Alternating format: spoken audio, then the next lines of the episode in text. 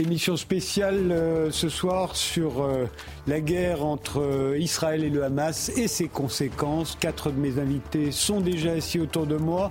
Je vous les présente juste après le rappel des titres.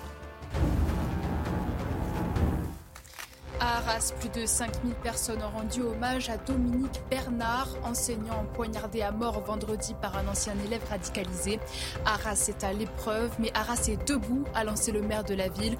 Trois ans jour pour jour après l'assassinat de Samuel Paty, une minute de silence sera observée demain à 14h dans tous les établissements scolaires en hommage aux victimes des attentats contre l'école. Et justement, le ministre de l'Éducation nationale assure qu'il ne tolérera aucune contestation au cours de ces hommages Invité chez nos confrères de TF1, Gabriel Attal déclare il y aura un signalement nominatif de toutes les contestations et toute provocation. Le ministre promet des sanctions disciplinaires et une saisine systématique du procureur de la République pour engager des poursuites. Entre l'attaque terroriste à Arras et le contexte au Proche-Orient, Emmanuel Macron a décalé son déplacement en Albanie. Il était attendu demain matin, mais ne s'y rendra qu'en fin d'après-midi pour participer au 9e sommet du de Berlin. Les dirigeants des Balkans occidentaux et de plusieurs pays européens se réuniront pour promouvoir notamment le dialogue politique.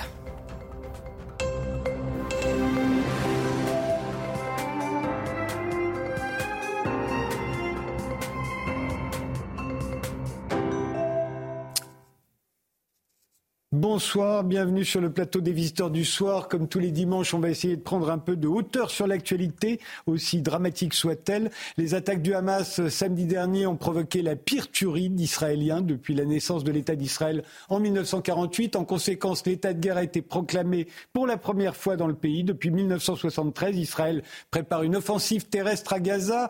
Benjamin Netanyahou n'a pas réussi à réunir autour de lui un véritable gouvernement d'union nationale. Yair Lapid, l'ancien Premier ministre et chef de l'opposition, a refusé de s'y joindre, accusant Benjamin Netanyahou d'être responsable d'un échec impardonnable, je le cite. Et puis des manifestations de soutien aux Palestiniens ont eu lieu dans de nombreux pays, pays arabes, y compris dans des pays qui ont signé des accords de paix avec Israël. On craint une escalade avec l'Iran et des attentats pourraient avoir lieu en France, comme celui qui a coûté la vie vendredi à Dominique Bernard, professeur d'histoire-géographie dans un lycée d'Arras. Alors pour débattre de toutes ces questions sont réunis autour de cette table Gil Mikhaeli, journaliste franco-israélien, directeur de publication de la publication du magazine Causeur et directeur de la rédaction de la revue Conflit. Stéphanie euh, Latabdala, historienne et politiste, directrice de recherche au CNRS. Vous avez beaucoup écrit sur le conflit israélo-palestinien. Votre dernier livre, c'est Des morts en guerre, détention des corps et figures du martyr en Palestine. Laetitia Bucaille, vous êtes professeure de sociologie politique à l'INALCO, dont vous êtes également vice-présidente, chercheuse au CERMOM, le Centre de recherche Moyen-Orient Méditerranée. Votre dernier livre, c'est Désir d'islam, portrait d'une minorité religieuse en France. Guillaume Lagan, euh, enseignant à Sciences Po, spécialiste des questions internationales et de défense. Euh, vous êtes l'auteur de Questions internationales. Et puis en duplex, il y a le général Bruno Clermont, consultant sur CNews pour les questions de défense. Bonsoir mon général. C'est avec vous que j'aimerais commencer sur euh, l'offensive terrestre qui se prépare. Ce sera forcément terrible. Euh, dans la guerre urbaine, on a le choix entre le siège, c'est euh, ce qu'a fait Israël jusqu'à présent, hein, en bombardant Gaza, et, la démolition. Et c'est ce qui est arrivé en Syrie, en Ukraine, à, Fallujah, à Mossoul ou à Mariupol. Il n'y a pas d'autre alternative? C'est sans doute un, scénario de guerre le, plus critique qui existe. C'est la situation la plus compliquée qu'on puisse imaginer avec un, tellement grand nombre d'incertitudes et, un tel enchevêtrement des enjeux qu'on a du mal à voir comment euh, Sahel peut arriver à, atteindre ses objectifs. Les objectifs sont à peu près clairs, en tout cas les, objectifs politiques. Par contre, les, objectifs précis fixés militaires, on ne les connaît pas. Alors je vais rappeler trois, objectifs principaux. Un, c'est démanteler le Hamas, voire l'éradiquer, voire le détruire. Ça, déjà, ça va pas être simple parce que le Hamas, euh, c'est beaucoup de combattants, euh, euh, des milices bien entraînées et plutôt bien équipées et prêtes à mourir. Ensuite, ça va être protéger les civils, en tout cas, et éviter le maximum de dégâts collatéraux. Et là, on ne sait pas combien de civils ont évacué la partie nord. Moi, j'entends parler de 500 000 et 600 000. Il y en avait un million, donc il reste quand même beaucoup de civils dans, les zones de combat à venir. Et puis enfin, la question des otages. Les, otages, on entend parler de 150 otages. 150 otages, c'est pas 150 fois un, otage. c'est un problème exponentiel pour les, pour les forces armées. Donc les données du problème sont quasiment impossibles à résoudre.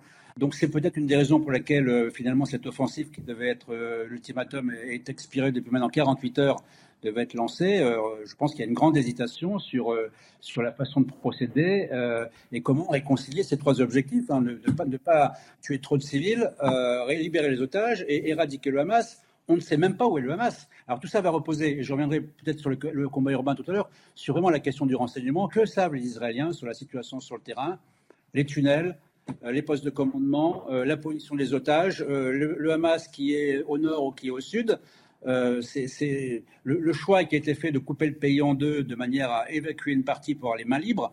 C'est pas sûr qu'il soit, euh, soit totalement efficace parce que je peux persuader que tout le monde ait quitté la partie nord du, euh, la partie nord de Gaza et que d'ailleurs que tout le monde ne quittera pas la partie nord de Gaza pour des raisons diverses et variées. Donc c'est vraiment quand on regarde le problème, après dernier point, et je, reviendrai peut-être vous laisser la parole, mais ce n'est pas qu'une opération terrestre, il hein, faut bien, être clair, c'est une opération dans laquelle, ça a été dit d'ailleurs, ça a été dit euh, par euh, Netanyahou, il y aura une opération aérienne, une opération terrestre, une opération navale, une opération de cyber, une opération de brouillage de communication, c'est une opération d'une très grande complexité qui effectivement se déroule euh, dans la partie la plus visible, sera les combats terrestres, les combats urbains, et on sait que les combats urbains, c'est épouvantable.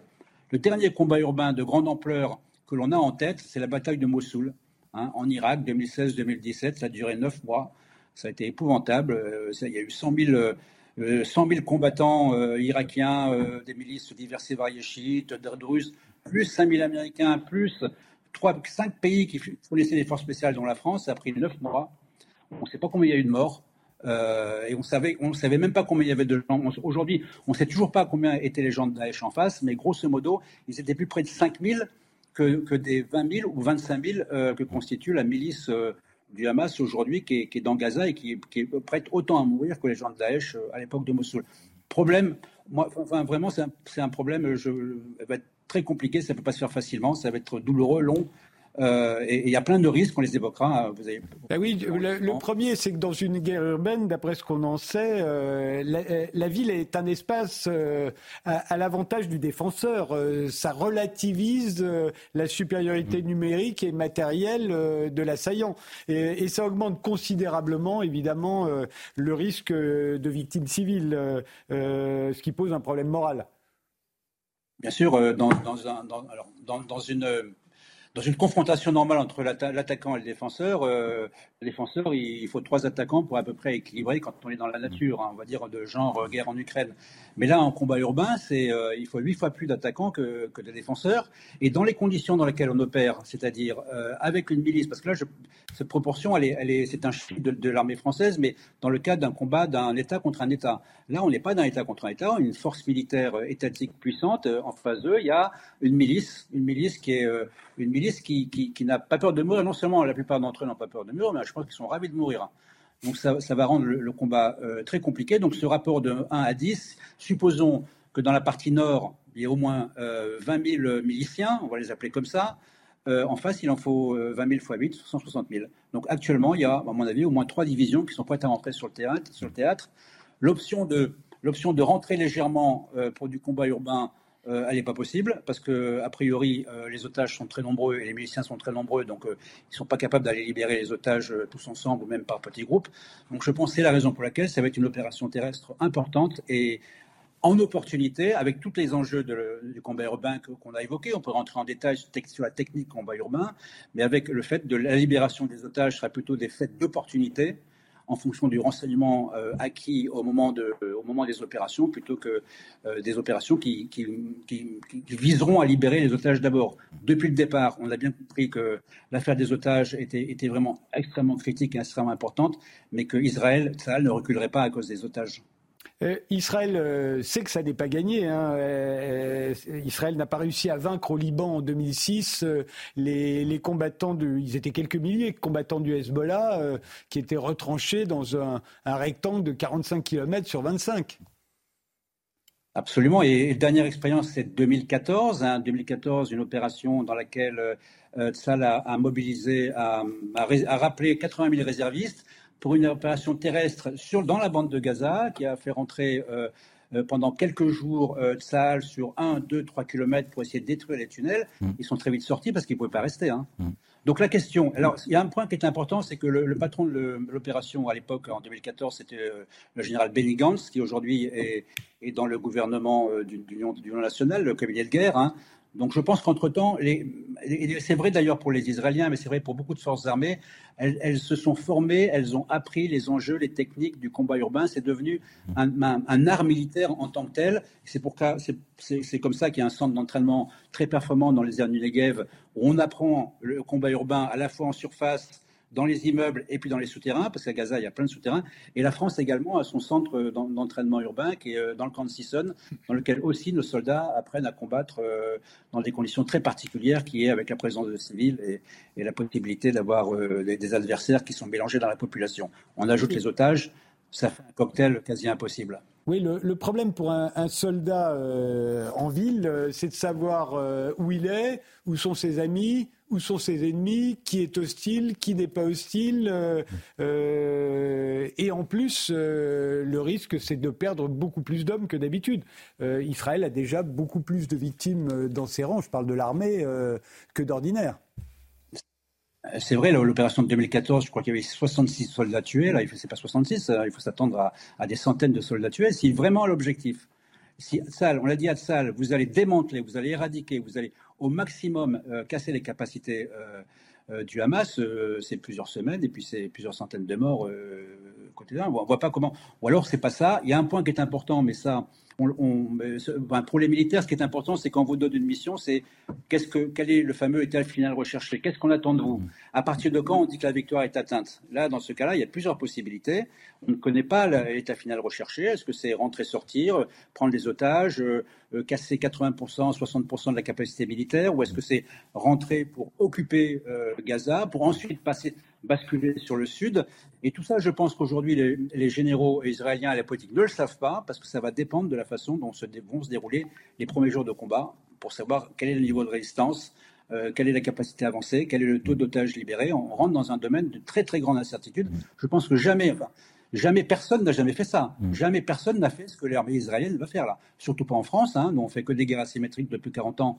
Donc, aucun général n'est capable de le faire. Euh, là, on l'apprend éventuellement dans les cours. Et encore, on ne l'apprend plus du tout parce qu'on avait tout, abandonné totalement la haute intensité. Donc, je veux dire, un, élément qui est important. On a la première opération asymétrique, une armée régulière, super techno, plutôt bien entraînée, euh, contre un milice terroriste euh, mais de haute intensité. Donc on a de la haute mmh. intensité, y compris dans un combat asymétrique. Mmh. Ça, on n'avait jamais. En tout cas, côté français, je pense côté israélien, euh, pas à ce niveau-là. Et en plus, il faudrait, il faut s'attendre, j'imagine, euh, à une pression humanitaire et une pression internationale.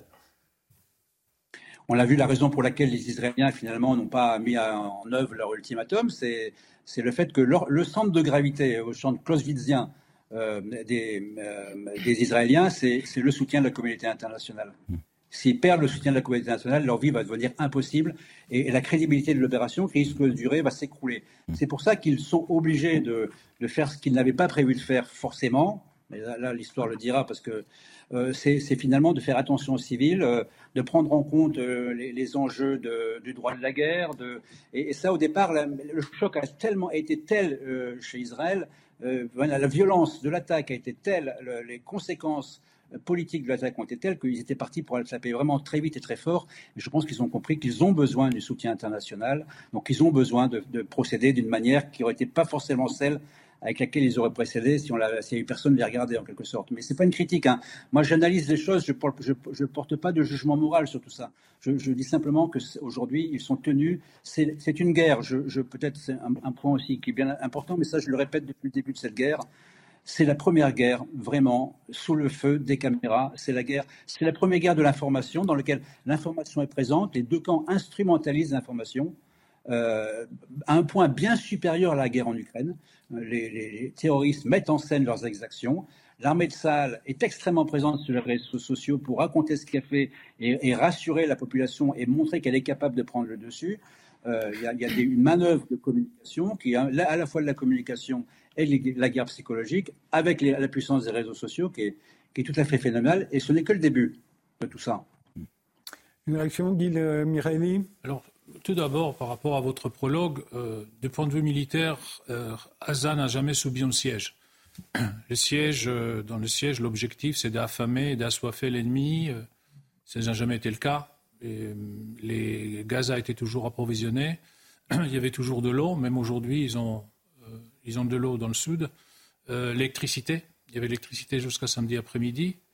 Euh, donc, euh, je faisais pas allusion à ça, mais je faisais allusion au fait vous, que... Vous avez dit que par rapport à la, à guerre, un certain, il y a deux écoles, il y a le, siège et la démolition. La démolition. Israël a fait les sièges, maintenant, donc Israël n'a jamais fait les sièges. Je faisais allusion au fait qu'Israël entourait et que les... C'est pas un séminaire de Saint-Cyr, oui, mais allez-y. je voulais juste euh, dire, parce que les mots restent, et puis c'est prison à ciel ouvert, siège, etc. Donc, Israël fait le siège. ça n'a jamais été un siège. Je ne comprends pas ce que vous dites, le Israël. Siège, siège c'est quand il y a un, château, on laisse rien entrer, on attend que les gens meurent de faim pour qu'ils capitulent. Ça n'a jamais été le cas. Jamais été le cas. Ah bah si. Il y a, jamais, non, les, les fuels, l'électricité, l'eau.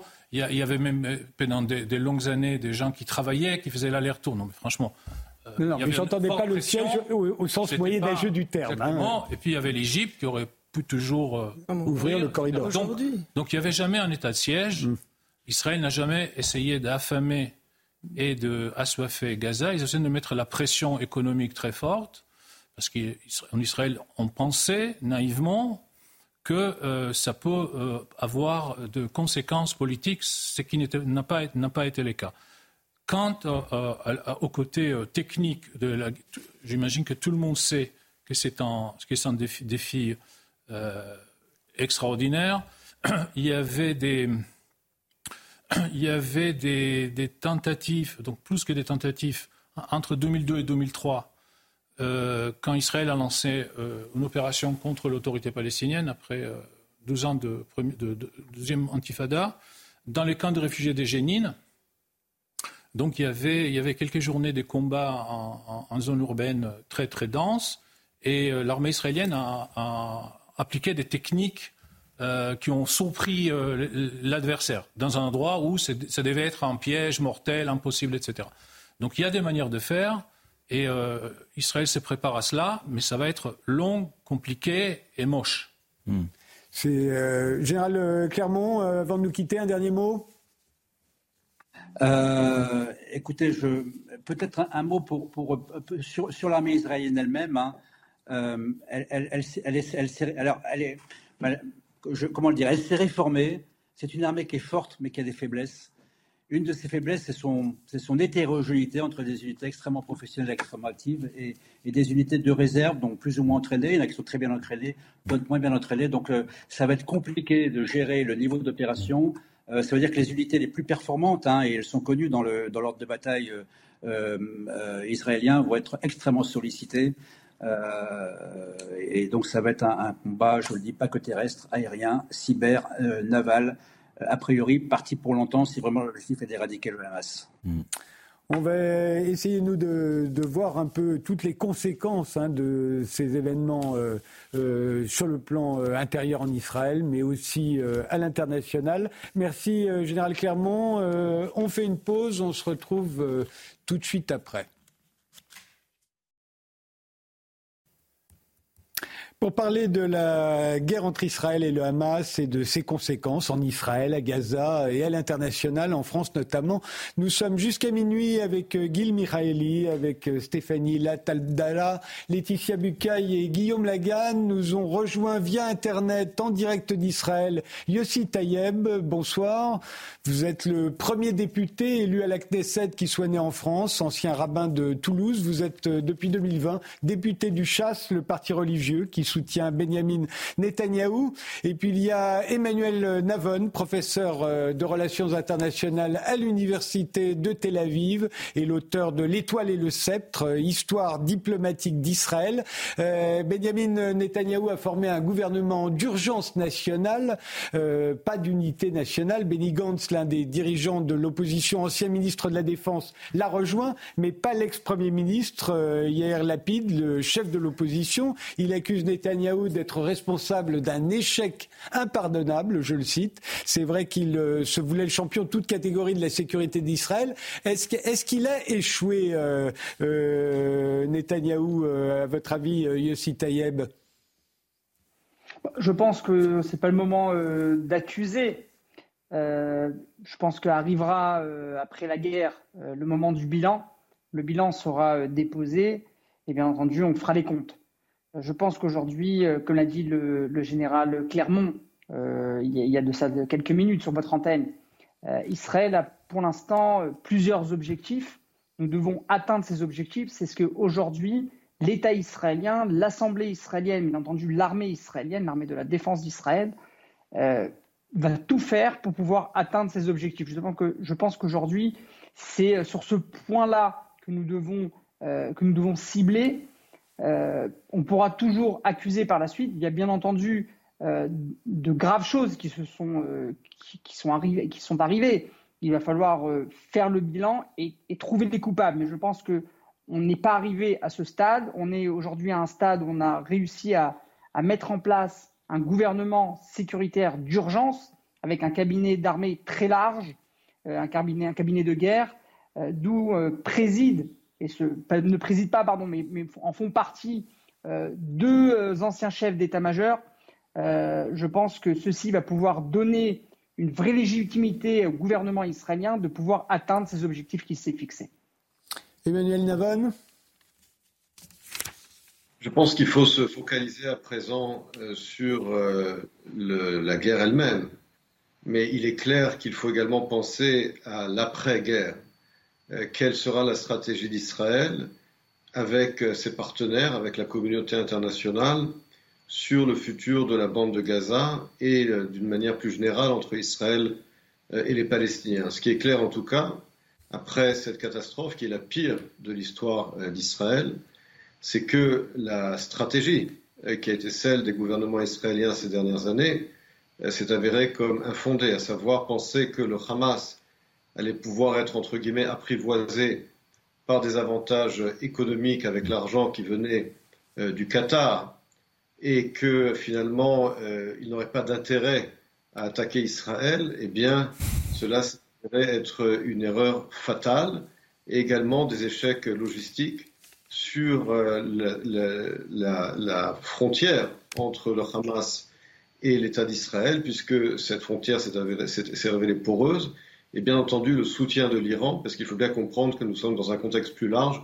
où l'Iran a mmh. soutenu financièrement et logistiquement euh, le Hamas. Autrement dit, il faut se focaliser à présent sur la lutte contre le Hamas, sur la, destruction de ses infrastructures militaires pour s'assurer que ce genre d'attaques barbares ne se reproduisent plus. Mais il est clair également qu'il faudra penser euh, de façon stratégique au jour d'après. On fait une euh, pause, Isabelle Piboulot. Euh, c'est le rappel des titres. On se retrouve tout de suite après.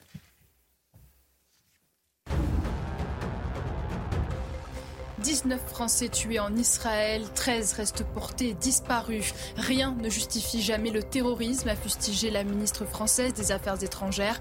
Depuis Tel Aviv, Catherine Colonna a demandé la libération immédiate et sans condition des otages retenus par le Hamas. Nous poursuivrons nos efforts pour éviter un embrasement régional, a déclaré la chef de la diplomatie française avant de se rendre en Égypte puis au Liban. L'armée israélienne attend le feu vert pour mener une offensive terrestre dans la bande de Gaza. Israël est déterminé à détruire le centre des opérations du Hamas. Des dizaines de milliers de soldats israéliens sont déjà massés autour de Gaza. Cependant, les porte-paroles de l'armée israélienne ont indiqué qu'une décision politique doit précéder toute invasion. L'approvisionnement en eau est rétabli dans le sud de la bande de Gaza. Il avait été stoppé après la déclaration du siège complet le 9 octobre. Selon le ministre israélien de l'énergie, cette décision devrait pousser les civils vers le sud de Gaza. En effet, Israël exhorte les habitants du nord à fuir avant une prochaine offensive terrestre.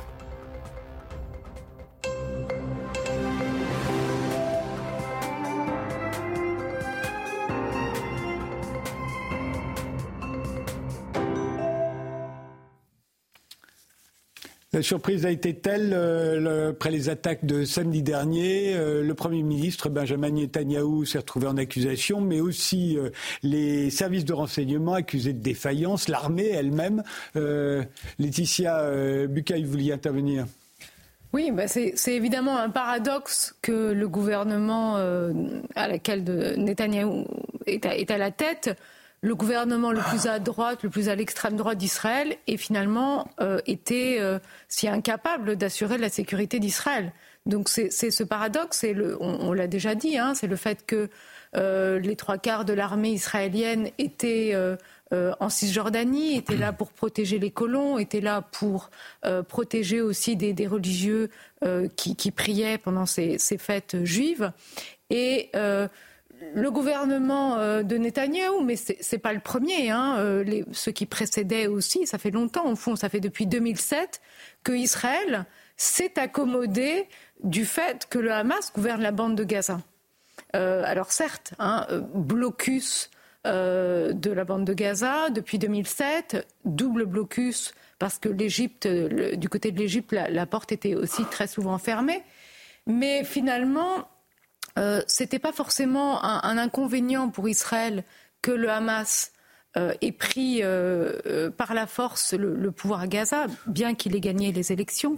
on pourra revenir quand même sur les sur, sur Ils ont gagné les élections, mais ils l'ont pris par la force quand même après. Voilà, c'est ça. C'est-à-dire que l'autorité palestinienne n'était pas prête, le Fatah n'était pas prêt à laisser gouverner le Hamas, et des affrontements se sont produits dans la bande de Gaza qui ont tourné en la faveur du Hamas en 2007, qui a donc chassé euh, les militants, les cadres du Fatah.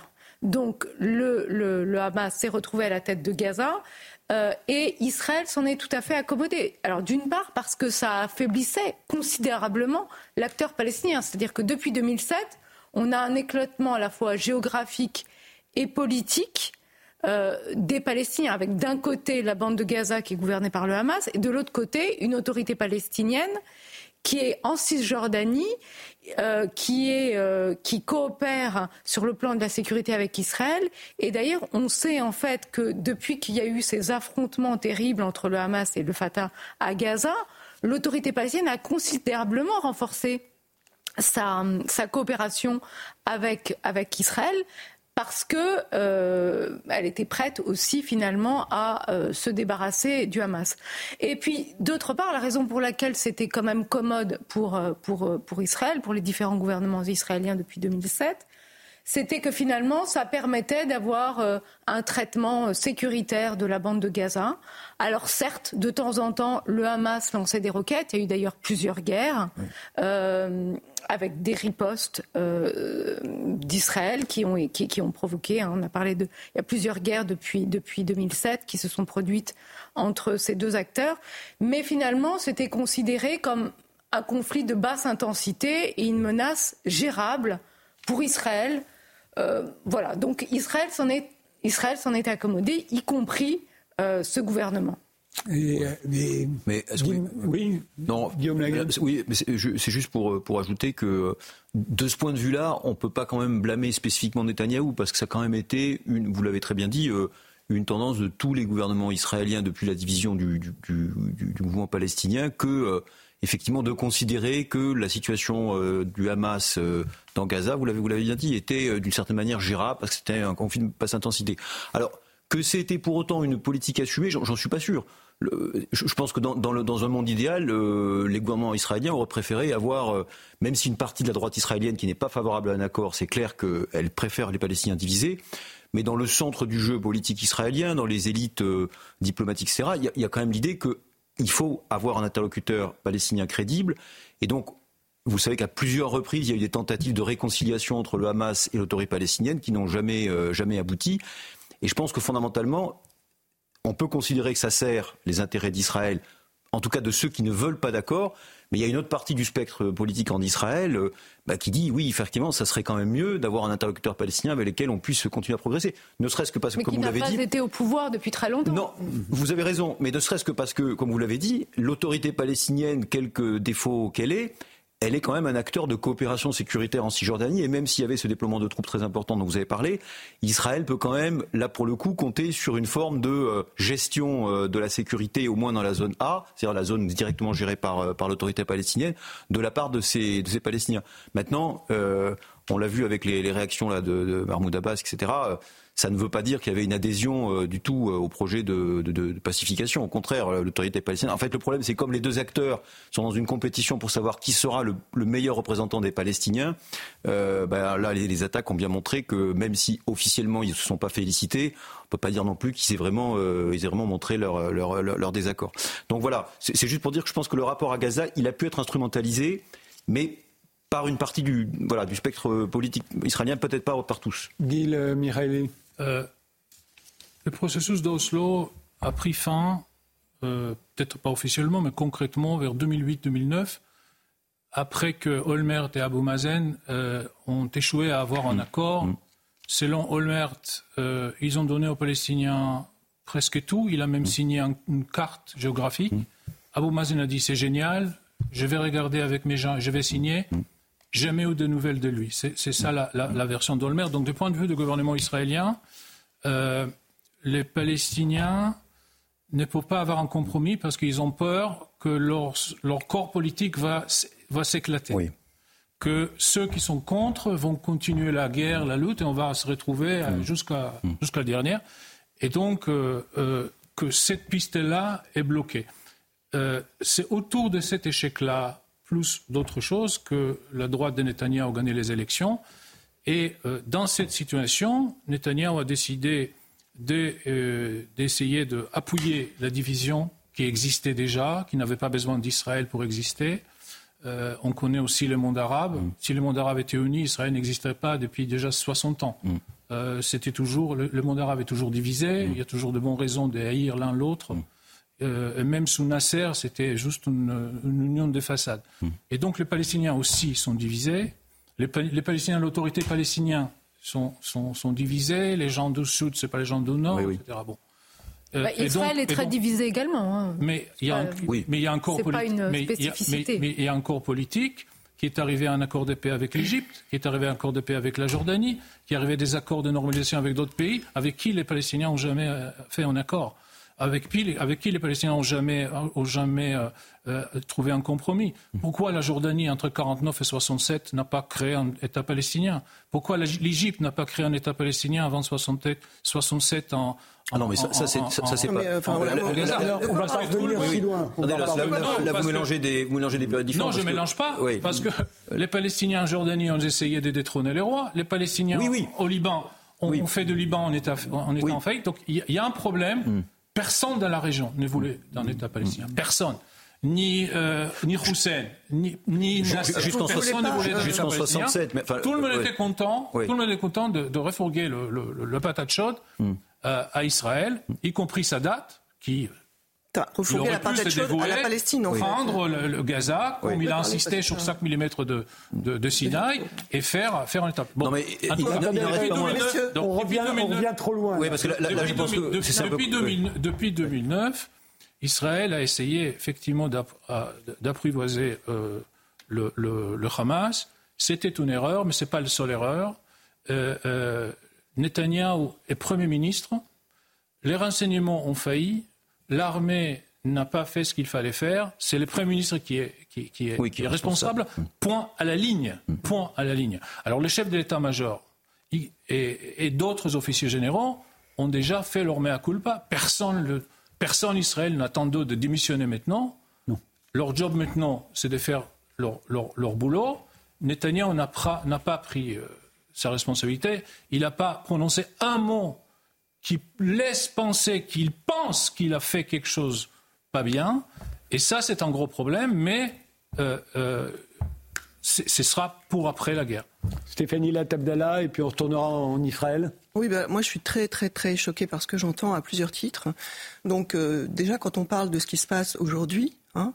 Euh, et quand on parle de la protection, soi-disant, de la population civile, qui serait un des objectifs euh, d'Israël dans cette guerre, franchement, euh, je ne sais pas ce qu'il faut dire. Donc, à partir de combien de morts civiles on peut considérer que la population civile n'est pas protégée? Donc là, on est sur une doctrine de guerre qui est très claire. C'est la doctrine d'Ahiyeh qui a été appliquée au Liban, qui est de tout raser, de raser toutes les infrastructures en touchant la population civile, les hôpitaux, etc. L'histoire de dire aux gens déplacez-vous. Est-ce que vous croyez que c'est possible de se déplacer? On dit aux hôpitaux on demande à 22 hôpitaux de se déplacer dans le sud. Comment voulez-vous déplacer des malades euh, dans le sud alors qu'il n'y a rien pour les accueillir? L'hôpital Shifa, on lui demande, qui est euh, dans Gaza, en ville, on lui demande de se déplacer il, en plus d'avoir des patients qu'il ne peut pas déplacer, hein, et il, va euh, aboutir en rupture de fuel dans 24 heures. Donc je ne sais pas ce que vous appelez pas un siège quand on ne permet pas aux hôpitaux euh, de fonctionner. Il accueille 35 000 personnes qui sont déjà déplacées à droite à gauche. Donc cette histoire de déplacer une population dans le sud, elle est non seulement infaisable, elle est inhumaine et en plus elle rappelle. Est-ce que le QG de Hamas n'est pas sous l'hôpital Shifa? Laissez-moi Non, répondez-moi. Non, laissez-moi parler. Parce que ça change tout quand même. Laissez-moi parler. Vous savez très bien que, que, que, tout Gaza a des tunnels dessous. Et alors Oui, mais laissez-moi terminer. Et vous savez très un bien. Laissez-moi très, euh, finir. Vous savez très bien qu'ils n'arriveront pas à atteindre tous ces tunnels. Ils n'y parviendront pas. Et donc, qu'est-ce qu'ils vont faire? C'est juste rétablir la terreur de l'autre côté sur les populations civiles. Cette guerre sera perdu. Par contre, il y aura beaucoup de morts civiles. Il n'y a pas de corridor humanitaire jusqu'à présent, ce qui est aussi euh, scandaleux. Donc moi, je veux bien la pression de la communauté internationale, mais elle devrait être là pour le corridor humanitaire. Ça, c'est un côté. L'autre côté, ce que vous dites sur Netanyahou et tous les gouvernements qui se sont succédés depuis 2000, depuis l'intifada, depuis la seconde intifada. La doctrine Netanyahou, ça a été pas d'État palestinien, pas de négociation avec personne. Comment on gère un espace sans frontières Hein, qui va de la mer au Jourdain, avec tout en ne négociant pas. Eh bien, il y a toute une série de dispositifs qui ont été mis en place, de dispositifs de gestion d'une population dans cet espace, avec un système de permis. Je vous rappelle qu'il y a plus de 120 types de permis différents pour se déplacer en Cisjordanie, entre la Cisjordanie, Jérusalem et Gaza. Donc c'est petit à petit la mise en place d'un système très systématique d'apartheid avec une maximisation de la colonisation qui a été multipliée par euh, je ne sais pas combien. En tout cas, aujourd'hui, on est à 700 000 euh, mmh. euh, colons, ce qui n'était pas le cas. Mmh. Alors bon, ça c'est pour c'est pour la politique qui a été menée. Donc c'est une politique consciente de ne pas régler la question. Vous pouvez toujours dire Abou Mazen a accepté ci ou ça. Il n'y avait pas de volonté de régler. L'autorité palestinienne qui voulait un accord a été décrédibilisée depuis le début quand bien même elle continue à faire la coopération avec Israël, ce que, sa population lui reproche extrêmement fortement. Donc moi, et, ceci dit là, on parle de Gaza, mais vous savez qu'aujourd'hui, en Cisjordanie, euh, il y a euh, des problèmes terribles. Il y a 55 morts euh, aujourd'hui civils. Les colons ont été armés encore un peu plus qu'ils ne le sont déjà. Et il y a des attaques de colons sur les villes et les villages qui existaient déjà depuis plusieurs mois et qui sont là intensifiées par la situation à Gaza sous le, le, le, le motto de la vengeance. Donc on se retrouve dans un état d'assiègement de microzone en Cisjordanie. Donc hmm. quand vous parlez, quand vous dites qu'il n'y a pas de siège, il y a de multiples sièges en fait. Alors réaction de Emmanuel Navon et, euh, Yossi Tayeb en Israël.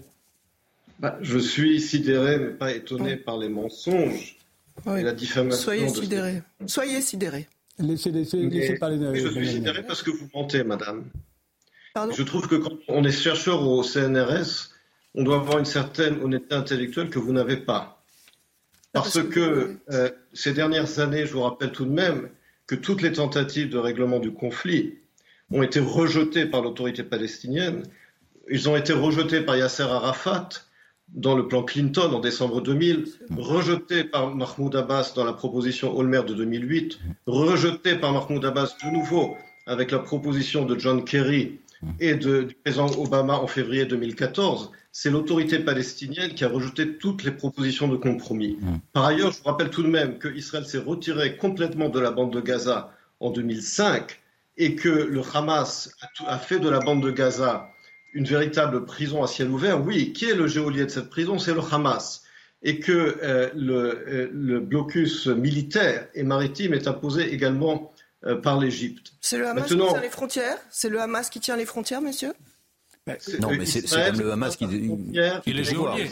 Non, bah, c'est pas lui qui a les clés des Non, laissez terminer Emmanuel Navon. Bien débrouillé pour trafiquer ce qu'il leur fallait. Laissez terminer Emmanuel Navon. Pas autre chose. vous le savez.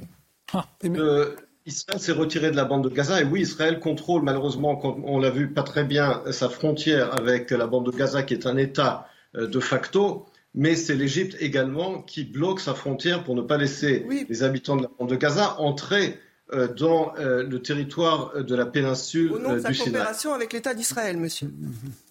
Oui, pour justement se protéger des islamistes qui avaient pris le pouvoir en Égypte, je vous le rappelle, en 2011. Et c'est pour cela également que Al-Sisi ne veut pas du Hamas dans son territoire. Donc ça, c'est la, c'est la réalité. Ensuite, euh, lancer euh, des, formules, toujours les mêmes formules, euh, l'occupation, la colonisation, etc. Je vous rappelle tout de même, comme je l'ai dit, qu'Israël a retiré toutes ses colonies de la bande de Gaza et qu'en rétribution, nous avons eu des missiles et des meurtres que nous avons subis cette semaine. Et donc, il faut bien comprendre que si Israël avait répété le même modèle en Cisjordanie, nous aurions eu une bande de Gaza en démultiplié. Malheureusement, euh, toute, tentative d'accord avec l'autorité palestinienne ont été rejetées par les Palestiniens.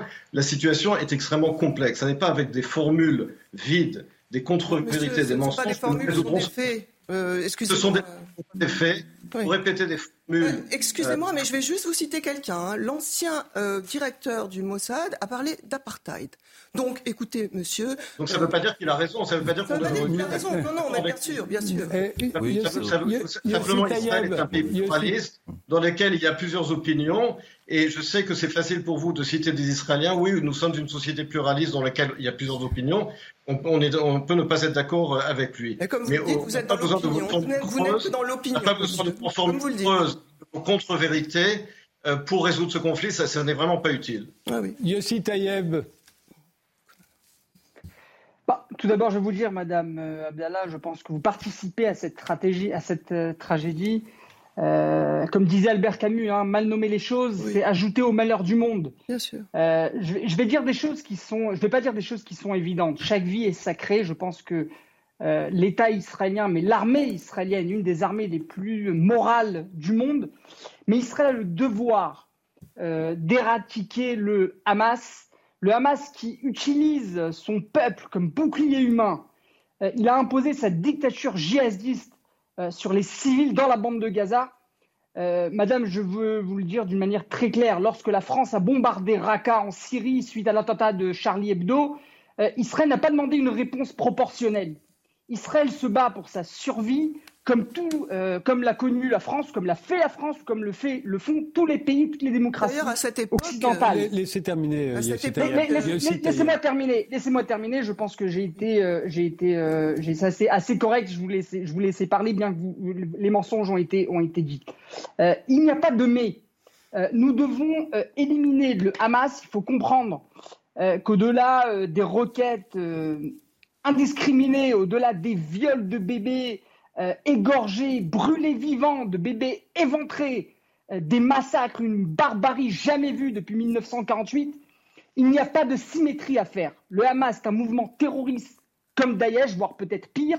Les objectifs de cette guerre sont clairs. Tout d'abord, ramener nos otages, vos otages, des ressortissants français, des ressortissants des pays du monde. Euh, ceci est notre priorité. Tout d'abord, éliminer le Hamas. Le Hamas ne gouvernera plus Gaza. Il ne faut pas oublier qu'en 2007, le Hamas a jeté par des fenêtres, par des immeubles, euh, euh, des ressortissants et, des, personnes du gouvernement euh, palestinien parce qu'il voulait gouverner. Une partie, je ne dis pas tous, mais une partie de la population gazaoui a voté pour le Hamas. En partie, on fait partie de ce massacre, de cette barbarie que l'on a vu en fin de semaine dernière, 1300 Israéliens ont perdu leur vie. On parle de 19 morts français, dont 13 disparus. Mais de quoi on parle, madame? Il n'y a pas de symétrie à faire. Les choses ont clair. Israël fera disparaître le Hamas. Le prix que ça doit coûter, on a fini. L'équation est très simple, je vais terminer par ça. C'est eux ou nous, et la décision a été prise, ça sera nous. Mais Tayeb, euh, euh, le fait de vouloir éliminer le Hamas, je crois que tout le monde est, d'accord avec ça. Mais euh, comme vous le disiez tout à l'heure avec Emmanuel Navon, la question va se poser sur les buts de guerre. Après, qu'est-ce qui va se passer? Est-ce qu'Israël va se retrouver à devoir occuper la bande de Gaza comme avant 2005, Gil Mikhaili Alors, on peut s'attaquer au, au matériel Hamas, mais on ne peut pas on ne peut rien faire au logiciel Hamas. Je ne sais pas comment. En termes d'idéologie, vous voulez dire Le Hamas existait. Le Hamas était. En fait, le Hamas euh, était fondé fin 87. Euh, donc le Hamas existait 18 ans euh, sous occupation israélienne. C'est-à-dire entre 87 et 2005, l'armée israélienne était présente à Gaza et le Hamas, Hamas existait. Attendez, juste, pardon, je, dis juste au revoir à Emmanuel Davon parce qu'il doit nous quitter. Euh, merci d'avoir été là, euh, Emmanuel Davon. on m'a dit que je pouvais être là jusqu'à la fin. Ah bon, pardon. Bah alors, qu'est-ce qu'on me dit dans l'oreillette Pardon. euh, continuez, Guy Mirelli. Donc, euh, je ne vois pas comment on peut dire que le Hamas ne gouvernera plus. on peut, on peut s'engager sur un objectif matériel.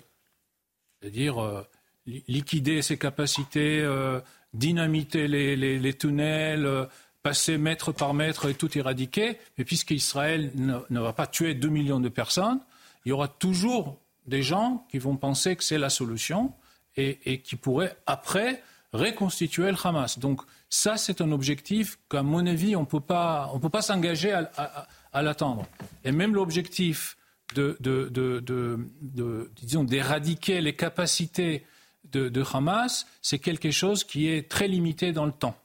Donc je pense que globalement, dans l'absence de solution politique, Israël, les dirigeants d'Israël essayent de se mettre dans la longue durée.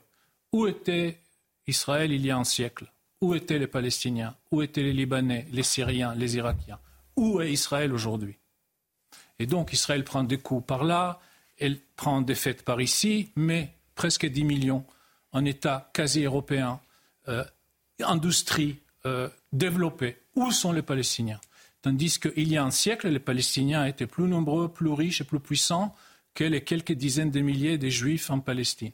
Donc, si on pense que c'est une guerre des siècles, qu'on ne peut pas gagner avec un seul bataille des euh, et, et, liquider l'histoire en une seule fois, c'est une question de résilience. Je vois très bien de quel côté se trouve la résilience. Hmm. Guillaume je ne sais pas trop quoi, quoi dire là sur ces, grands sujets. Euh, moi, ce, que, ce, que, ce que je comprends, c'est qu'Israël est face à un problème euh, très difficile à résoudre. Euh, ça a été dit tout à l'heure. Bon, là, il y, a eu ces attentats qui sont terribles, un, un, bilan humain qui est à la fois en termes de, de, de, spectacle et de nombre, qui effectivement est un peu inédit dans l'histoire israélienne. Maintenant, euh, la question de Gaza, elle ne change pas fondamentalement. C'est-à-dire qu'on sait qu'à Gaza, il y a déjà eu des interventions militaires à plusieurs. Il y en a eu quatre hein, depuis, euh, depuis le, retrait israélien. Elles ont permis, comme on dit en Israël, de passer, euh, de tendre le gazon, c'est-à-dire d'affaiblir un peu les capacités militaires du, Hamas, mais de manière finalement temporaire. Est-ce que l'intervention qui se profile, elle sera de cette nature? Moi, j'aurais tendance à dire que oui, parce qu'il y a des facteurs structurels. Ça a été dit, les 2 millions d'habitants de, Gaza qui vont rester là le regard quand même de la communauté internationale qui n'accepterait pas une solution plus radicale, parce qu'on pourrait imaginer des solutions plus radicales. On pourrait imaginer, si on est sur 48, on pourrait imaginer des déplacements de population, une deuxième Nakba. Euh, on dit à tous les Palestiniens de descendre au sud de Gaza, puis ensuite on leur dit du sud de Gaza de passer en Égypte. Et d'une certaine manière, vous réglez le, problème, de, le problème, que, constitue le Hamas. Bon, je ne pense pas que ça, ira jusque-là. Je ne suis pas certain qu'en Israël, il y ait même un consensus là-dessus. Euh, et puis on peut imaginer aussi, mais c'est très peu probable, une troisième solution qui serait, euh, bon, je sais que c'est très dur à entendre aujourd'hui, mais euh, est-ce qu'il ne faut pas à un moment donné une espèce de dialogue entre le Hamas et, Israël? Bon, Ça paraît totalement inaudible aujourd'hui, mais si le, mouvement reste actif et s'il est affaibli, il a quand même démontré quelque chose, c'est qu'il euh, est très populaire auprès de la base arabe, il, est, il a des capacités militaires importantes, et euh, d'une certaine manière, il apparaît comme plus légitime que l'autorité palestinienne. Alors est-ce qu'il faut, euh, faut imaginer un dialogue qui pourrait d'ailleurs se, se, faire, un dialogue indirect hein, Ça paraît aujourd'hui totalement inimaginable, et en même temps, je vous rappelle qu'il y a quelques mois, le Hezbollah, au Liban, ne s'est pas opposé à un accord euh, territorial qui a permis de fixer, vous savez, les frontières maritimes en Méditerranée entre le Liban et Israël. Le Liban, je, rappelle, ne reconnaît pas Israël. Hein, en au Liban, Israël, c'est l'entité sioniste. Et pourtant, cet accord a été signé parce qu'il va permettre l'exploitation de ressources en gaz et en pétrole, qui s'appelle le, gisement Léviathan, en Méditerranée. Donc, ça veut dire que les acteurs ont quand même une certaine forme de rationalité. Et d'ailleurs, juste pour revenir sur le début de notre, notre discussion, je pense que pour savoir quels sont les véritables objectifs d'Israël euh, dans l'intervention à Gaza, il faut peut-être se demander quels, sont les, quels étaient les objectifs du Hamas. Et là, bon, je pense qu'on en parlera peut-être de la question tout à l'heure, mais, mais on peut imaginer que mais, il y a quand même, il y a quand même cette question. On peut dire qu'évidemment, euh, en première analyse, il voulait frapper les esprits, euh, terrifier les Juifs, etc. C'est ce qu'il a fait il a obtenu, je le répète, et ça, peut paraître paradoxal pour nos yeux d'occidentaux, euh, un très grand succès auprès de la rue arabe, alors que manifestement, nous, ce sont plutôt des, images qui nous, qui nous terrifient. Donc, ça peut être un effet de, stupéfaction, un effet sur Israël. Ça peut aussi être un effet dans la compétition intra-palestinienne pour se relégitimer non seulement vis-à-vis de l'autorité palestinienne, mais auprès de groupes plus radicaux dans la partie, dans la bande de Gaza, qui pourraient le concurrencer. Et puis, il y a plus largement euh, l'enjeu diplomatique dont on parlait tout à l'heure, c'est-à-dire l'idée que cette réconciliation du Moyen-Orient sur une base un peu réaliste, économique, qu'ont été les accords d'Abraham, eh ben, il faut y mettre fin en remettant sur le, tapis la question palestinienne et en enflammant de nouveau la, rue arabe. En fonction de ces objectifs, la réponse d'Israël n'est pas tout à fait la même. Euh, je ne vais pas descendre dans le détail, mais par exemple, si cet objectif diplomatique, c'est de ruiner les accords d'Abraham, Israël n'a pas non plus intérêt à aller vers une réponse qui serait trop dure, parce qu'elle mettrait ses partenaires arabes, ses nouveaux partenaires arabes, qui sont très récents, dans une situation très compliquée vis-à-vis de leur opinion publique. On sait que l'Arabie Saoudite a d'ores et déjà mis fin au pourparlers. Euh, bah, ça, elle ne pouvait pas faire autrement parce qu'on est dans le, on est dans le, on est dans les, les premières, les premiers jours de l'opération. Mais la question, c'est sur les semaines et les mois qui vont venir. La question, je pense, pour le gouvernement israélien, ce sera est-ce qu'ils veulent compromettre les, succès diplomatiques qu'ils ont obtenus ces dernières années avec les accords d'Abraham, ou bien euh, est-ce que euh, là, c'est peut-être la, vision qu'on a disait tout à l'heure, c'est-à-dire qu'ils considèrent que la menace est tellement existentielle que tant pis, ils vont mettre le paquet, quitte à se sentir isolés pendant plusieurs décennies. Je crois qu'il y a un nouveau logiciel là euh, mm. qui, remet les, compteurs à zéro. Je pense que le Hamas mm. ne, pourra pas devenir un interlocuteur mm. pour, bah, Israël. C'est absolument exclu dans un avenir proche et, à moyen terme. Et bon, voilà, si le Hamas est, démantelé et très durablement affaibli, comme vous l'avez dit, effectivement, ça ne résoudra pas forcément. Euh, euh, les idées, euh, ça, ne résoudra pas forcément l'état de l'opinion publique palestinienne et, ses idées. Donc c'est pour ça que aussi il, n'empêche hein, que bon, un des objectifs du Hamas, c'était peut-être d'ailleurs de, de, retourner la table, certes, et de, et de provoquer euh, une riposte israélienne, mmh. euh, une fureur israélienne, parce mmh. que c'est sans doute ce qui va se produire, mmh.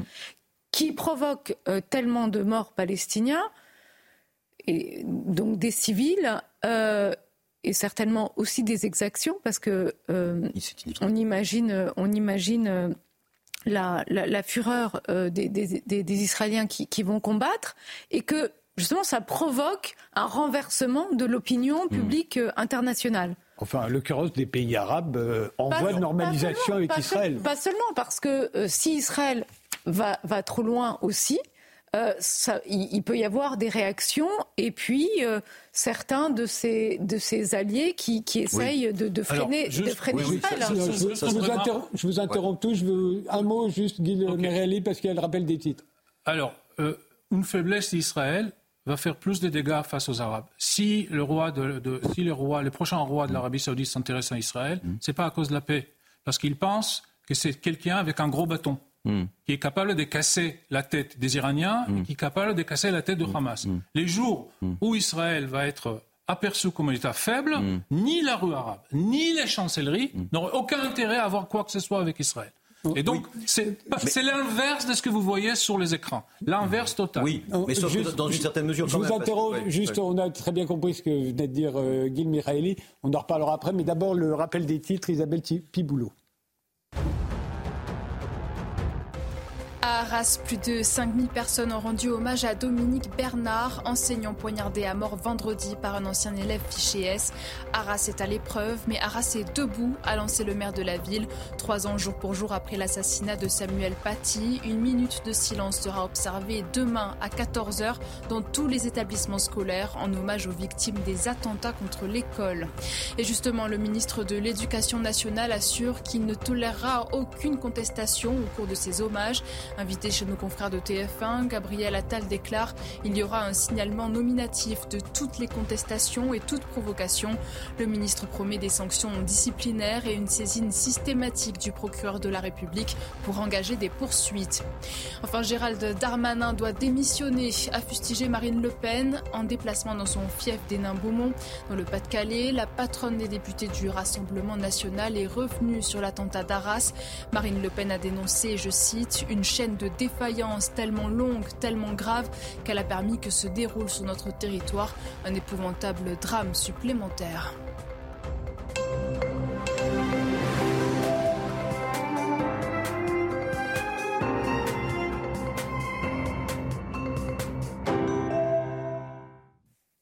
Bienvenue si vous nous rejoignez maintenant. Les visiteurs du soir, c'est tous les dimanches de 22h jusqu'à minuit. Après être revenus sur les conséquences en Israël et à Gaza de l'attaque meurtrière du Hamas samedi dernier, on va maintenant aborder les conséquences internationales. Mes invités sont Gil Mikhaili, journaliste franco-israélien, directeur de la publication du magazine Causeur et directeur de la rédaction de la revue Conflit. Stéphanie Latabdallah, historienne et politiste, directrice de recherche au CNRS. Votre dernier livre, C'est des morts en guerre, détention des corps et figures du martyr en Palestine. Laetitia Bucaille, professeure de sociologie politique à l'INALCO, chercheuse au CERNOM, le centre de recherche Moyen-Orient méditerranéen. Votre dernier livre, Ces désirs d'islam, portrait d'une minorité religieuse en France. Guillaume Lagan, enseignant à Sciences Po, vous êtes l'auteur de Questions internationales. En duplex, on a eu le général Clermont et Emmanuel Navon qui nous ont quittés, mais il y a toujours Yossi Tayeb en direct d'Israël, ancien rabbin de Toulouse. Il est depuis 2002, 2020 2020 député du Chasse, le parti religieux qui soutient euh, Benjamin Netanyahou. Et nous a rejoint le journaliste Stéphane Amar, euh, lui aussi est en direct d'Israël, où il vit. Vous êtes l'auteur euh, de plusieurs livres sur le conflit israélo-palestinien. Le dernier est paru cette année, c'est L'exception israélienne, enquête sur un État controversé. alors c'est la première fois qu'Israël se retrouve en état de guerre depuis 50 ans. En 1973, la guerre du Kippour avait créé de graves tension entre les États-Unis et l'URSS et provoqué une forte augmentation des prix du pétrole décidée par l'OPEP, plongeant l'Occident dans une grave crise économique. Ces derniers jours, euh, des manifestations en soutien aux Palestiniens de Gaza ont eu lieu dans plusieurs pays musulmans, en Iran bien sûr, en Irak, en Algérie, au Yémen, au Pakistan, en Afghanistan, mais aussi dans des pays qui ont fait la paix avec Israël, comme la Jordanie, l'Égypte ou le Maroc, et l'Arabie saoudite, je l'ai dit, qui était en train de normaliser ses relations avec l'État hébreu a suspendu les pourparlers. Alors le Hamas euh, et l'Iran, qui est derrière le Hamas, euh, pourraient-ils euh, réussir à renverser la table? On en était là de cette interrogation. Stéphane Amar, votre avis sur la question? Renverser la table, ça dépend de ce qu'on entend par là. Est-ce que militairement, euh, l'Iran peut vaincre Israël. Non, je ne pense pas. Non, non, c'est pas. Pardonnez-moi, ma question n'était peut-être pas claire. Est-ce que, tout à coup, les, les, pays qui ont signé des accords ou qui étaient en train de normaliser leurs relations avec Israël, euh, perturbés par euh, les manifestations dans les rues de leur propre pays, pourraient tout à coup reconsidérer leur politique à l'égard de l'État d'Israël? Il est certain qu'ils vont devoir euh, trouver un équilibre entre leur opinion publique et leurs intérêts géopolitiques, euh, mais euh, ces accords d'Abraham reposent sur des fondamentaux extrêmement solides, c'est-à-dire la technologie israélienne, la technologie qu'Israël apporte à ces pays, leur alliance aussi que ces pays font avec Israël contre l'ennemi commun, l'ennemi iranien, et tout ça ne va pas disparaître par l'intervention militaire à Gaza. Donc je pense que une fois la guerre passée, une fois l'émotion retombée, euh, ces accords d'Abraham vont se poursuivre et, vont s'intensifier. Euh, on peut d'ailleurs juger relativement modéré euh, la réaction du roi d'Arabie face à ce qui se passe à Gaza, alors même que son opinion politique est extrêmement remontée. Yossi Tayeb je, pense qu'il faut comprendre hein, que d'abord on parle du même terrorisme hein, qui a parlé, euh, qui a égorgé, pardon, euh, Dominique euh, Bernard. on parle d'un judaïsme. la charte du Hamas est claire exterminer Israël. je pense qu'Israël a essayé de faire des compromis tout au long de ces, de ces années. Oslo, le retrait d'une partie de la bande de Gaza, euh, le partenaire que l'on avait en face de nous, qui a été euh, le Hamas, aujourd'hui s'est révélé comme être peut-être pire que Daesh. Euh, sa charte est claire, exterminer Israël. comme je vous l'ai dit tout à l'heure, l'équation est simple, c'est eux ou nous, ça sera nous.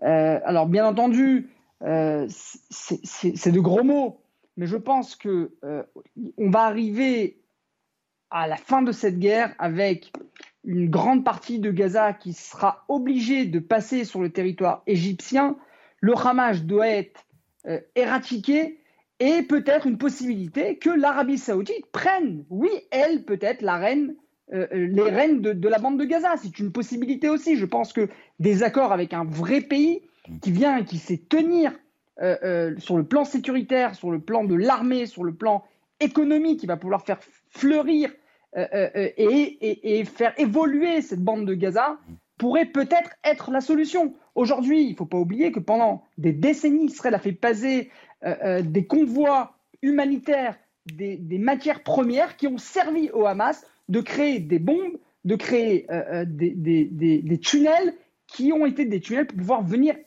attaquer et exterminer Israël. Ces choses-là ne, ne, verront plus le jour je pense qu'aujourd'hui, on est à un stade où cette terreur euh, et ces effrois n'ont plus lieu d'être. Euh, Israël ira jusqu'au bout et s'il y en a qui n'ont pas encore compris, alors il, va falloir qu'ils comprennent, puisque aujourd'hui on parle d'une guerre existentielle. Israël fera tout pour faire en sorte que la bande de Gaza puisse vivre à côté d'Israël, amener la paix et amener peut-être un nouvel Moyen-Orient. Hmm. Guillaume Lagan, je vous ai interrompu tout à l'heure. Non, non euh, juste, je, réagis sur ce qui vient d'être dit là. Euh, euh, bon, je suis pas tout à fait d'accord quand on dit attention, c'est le même terrorisme qui s'est produit en Israël et à, Arras. On va en parler. Voilà, évidemment, c'est pas tout à fait, c'est pas tout à fait pareil. Ne serait-ce que parce que le, Hamas, bon, c'est une milice très constituée, donc c'est une véritable opération militaire, alors que là, on a affaire à, à je pense, un loup solitaire, quelqu'un qui, qui, qui, agit, qui agit seul. En revanche, ce qui était intéressant dans l'intervention du, député, c'est c'est effectivement cette réflexion de long terme sur, Gaza et, ce désir euh, euh, exprimé euh, par lui, mais plus globalement par beaucoup de, membres du gouvernement israélien, d'avoir un interlocuteur étatique qui soit capable de gérer ce territoire de manière efficace. Je vous rappelle que Gaza, les frontières de Gaza, elles ont été dessinées par la simple logique militaire. En fait, c'est la ligne de cessez-le-feu entre l'armée égyptienne et les, euh, l'armée juive hein, qui a proclamé l'indépendance d'Israël en 48. Et ensuite, le statut de Gaza a toujours été quand même un peu complexe. Tout à l'heure, on parlait euh, de ce que les Égyptiens auraient voulu faire. Ben, les Égyptiens, ils ont eu l'administration de Gaza jusqu'en 67. C'est là, en 67, que c'est devenu un territoire occupé. Et comme ça a été rappelé tout à l'heure, ce retrait de 2005, il a quand même laissé Gaza vide de colonies juives. Elles ont été démantelées. Euh, bon, alors ce qu'on peut par contre rappeler, peut-être que euh, tout le monde ne s'en souvient pas, c'est que ce retrait n'a pas été négocié, il a été unilatéral. Il n'y a pas eu de négociation avec l'autorité palestinienne. Pourquoi? Parce qu'on était à une époque de très vive tension avec euh, l'autorité palestinienne, que les Israéliens accusaient, non sans raison d'ailleurs, de laisser des attentats suicides se produire dans le, dans le, dans, le reste du pays. Donc il y, a eu un retrait, oui, mais finalement on a laissé une situation un peu, dirais-je, de, de vide institutionnel se, créer. Et donc, je pense qu'aujourd'hui, 20 ben, ans plus tard, on s'aperçoit que c'est un échec, que l'administration n'a pas, euh, comment dire, une administration, une administration stable n'est pas apparue. Et donc voilà. Alors, est-ce qu'il faut imaginer l'Arabie Saoudite administrant le territoire? Je suis pas sûr qu'on en ait très envie. Euh, est-ce qu'il faut impliquer l'Égypte? En tout cas, cette idée est intéressante, c'est-à-dire l'idée que les États arabes devraient être co-organisateurs de la sécurité d'Israël. C'est peut-être effectivement cette logique d'Abraham et c'est peut-être une voie de sortie du conflit. Stéphanie Latabdallah bah, ça me paraît euh, faux, je suis désolée. Mm. C'est-à-dire ce que montre en fait l'histoire de ce conflit, c'est que c'est cette volonté d'autodétermination des Palestiniens et, ce refus justement d'être géré par d'autres partis ou que ce soit d'autres partis, et notamment les États arabes qui, euh, qui s'occupent de leurs affaires. Et donc, ce, qui montre aussi, ce que montre aussi l'échec de la politique de Netanyahou et des autres gouvernements depuis 2000, c'est justement cette incapacité à considérer un interlocuteur palestinien et à engager euh, une solution politique euh, avec lui. Donc, en fait, je pense que là, bien sûr que si, une des raisons. Non, mais, laissez-moi laissez terminer, s'il vous plaît, c'est déjà assez compliqué. Donc, alors, le Hamas a eu des objectifs politiques en commettant euh, euh, cette attaque euh, très très très très violente euh, il avait des objectifs politiques, il les a annoncés. Euh, parmi ces objectifs politiques, il y avait le fait de faire capoter effectivement l'accord avec l'Arabie saoudite pour pouvoir remettre cette question palestinienne que tout le monde considérait comme devenue marginale au centre, et donc reparler de cette question de la place de la Palestine et de la libération territoriale notamment. Il avait aussi comme objectif la libération euh, des prisonniers. Il avait comme objectif l'arrêt des agressions des colons en Cisjordanie. Et il avait comme objectif, il l'a annoncé aussi, l'arrêt de l'effraction euh, de colons sur l'esplanade des mosquées qui mm. remettent en question le statu quo. Mm. Donc, de ce point de vue, il y a des objectifs qui sont annoncés, euh, et donc on ne peut pas, euh, on peut pas continuer cette espèce d'escalade en allant toujours dans le même sens, qui est toujours de dire nous n'avons pas un interlocuteur. Il y a eu une mais les moyens, pardonnez-moi de vous interrompre, mais les moyens employés euh, ruinaient d'ores et déjà euh, les objectifs que vous annoncez. tout à fait, mais les moyens employés par l'autorité palestinienne, qui, sont euh, le recours à la communauté internationale, ne donnent aucun résultat non plus. Donc en fait, il faut se rendre compte, ça ne justifie pas, mais il faut se rendre compte qu'il y a toute une série d'autres moyens qui sont tentés depuis des années. Il y a, des mobilisations pacifiques, de la résistance populaire. Il y a eu les, mobilisations autour du boycott qui a été criminalisé. Il y a toute une série de types de mobilisations. Il y a l'autorité palestinienne qui s'évertue à continuer la coopération sécuritaire tout en demandant à la communauté internationale de bien vouloir prendre position sur ce qui se passe, sur la colonisation, sur les crimes de guerre, etc. Et la communauté internationale ne bouge pas. C'est-à-dire, elle gesticule, elle parle parfois, mais elle n'opérationnalise pas le droit international. Je, suis d'accord. Euh, juste un instant, c'est quand même, factuellement, c'est quand même vrai que chaque fois, les trois dernières fois là où il y a eu des tentatives d'accord, avec quand même des plans qui ont circulé. on a vu des cartes, on a vu des, choses concrètes. De quel plan vous parlez? Bien, par, les, trois, les, trois, les trois tentatives qui ont été. Chaque fois, si vous voulez, l'autorité palestinienne n'est pas. Ne serait-ce que 2005. Comment les Palestiniens ont pu rater voilà. 2005 Comment Rappelez-nous 2005. Les, les retraits, c'est Arik Sharon qui fait éclater la droite en Israël avec euh, la coordination des États-Unis, de l'Allemagne, avec le, la bénédiction des Chirac, qui pourtant ne le supportait pas euh, euh, on, fait, on fait euh, dégager 8000, 8000 colons. 7999 de, de, Gaza, de Gaza. 5000, pas de Gaza, ok, 5000. symboliquement, c'est très important. C'était un déchirure pour Israël. c'était très compliqué. La moindre des choses. Et, puis, évidemment, les Palestiniens n'ont pas signé, donc on dit que c'était unilatéral, mais c'était négocié. Chacun connaissait son part, sa part. L'autorité palestinienne a pris contrôle de cette.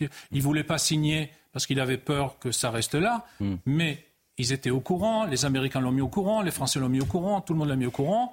Donc c'était coordonné, mais pas, euh, il n'y avait pas d'accord, et ils l'ont foiré. Parce que euh, dès que le Hamas, même avant les putsch de 2007, qu'a fait le Hamas quand il est arrivé au pouvoir?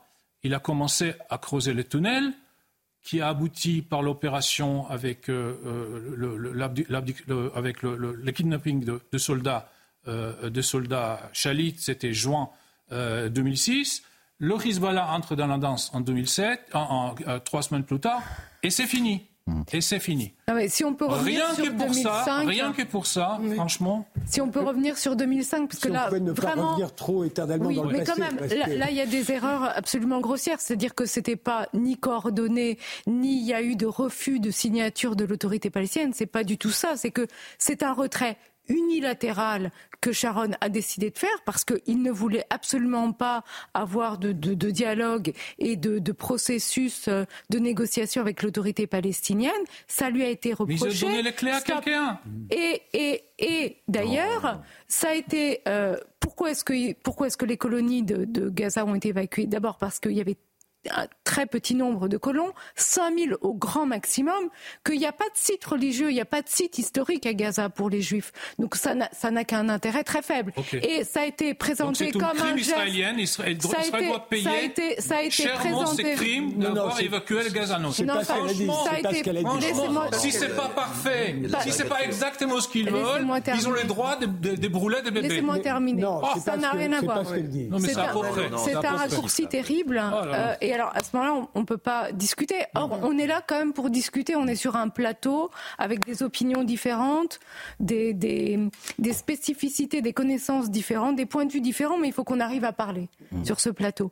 Donc, euh, en l'occurrence, ça n'a ça n'a pas été négocié. Ce n'était pas euh, et, ça a été l'occasion pour Israël de évidemment de se redéployer plus fermement en Cisjordanie, parce que qu'est-ce qui intéresse euh, Israël et la droite israélienne et l'extrême droite israélienne, c'est d'annexer ce qu'ils appellent la Judée-Samarie. Mmh. Gaza n'a pas d'intérêt. Euh, il y a plus de 2 millions de Palestiniens qui sont pauvres.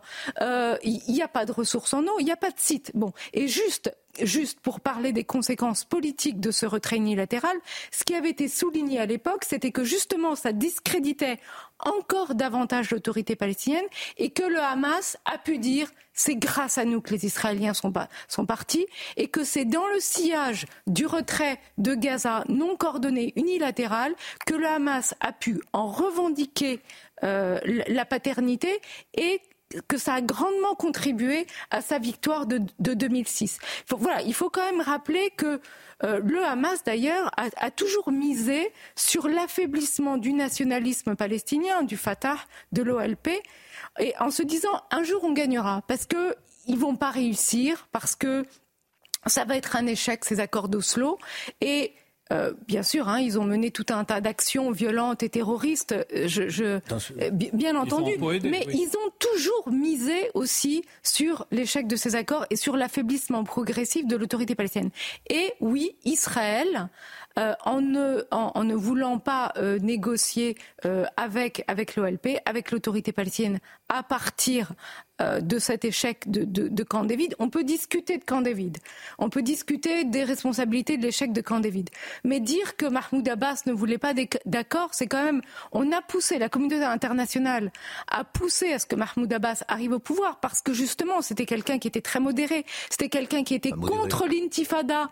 C'était quelqu'un qui était contre l'intifada Fada armée qui a mis au pas euh, les, milices armées euh, palestiniennes et qui était vraiment prêt à négocier, qui a montré beaucoup de bonne volonté. Mais en réalité, les, deux grosses euh, fautes, ce qui a fait enrayer le processus de, paix, hein, si, on veut simplifier les choses, c'est d'un côté oui, le terrorisme palestinien du Hamas, hein, qui, a euh, évidemment effrayé les Israéliens et, les, a poussés vers la droite, mais l'autre grande raison aussi de l'échec du processus de paix, c'est le processus de colonisation euh, en Cisjordanie. Et c'est le doublement euh, ou le triplement du nombre des colons depuis 92, même sous les gouvernements travaillistes.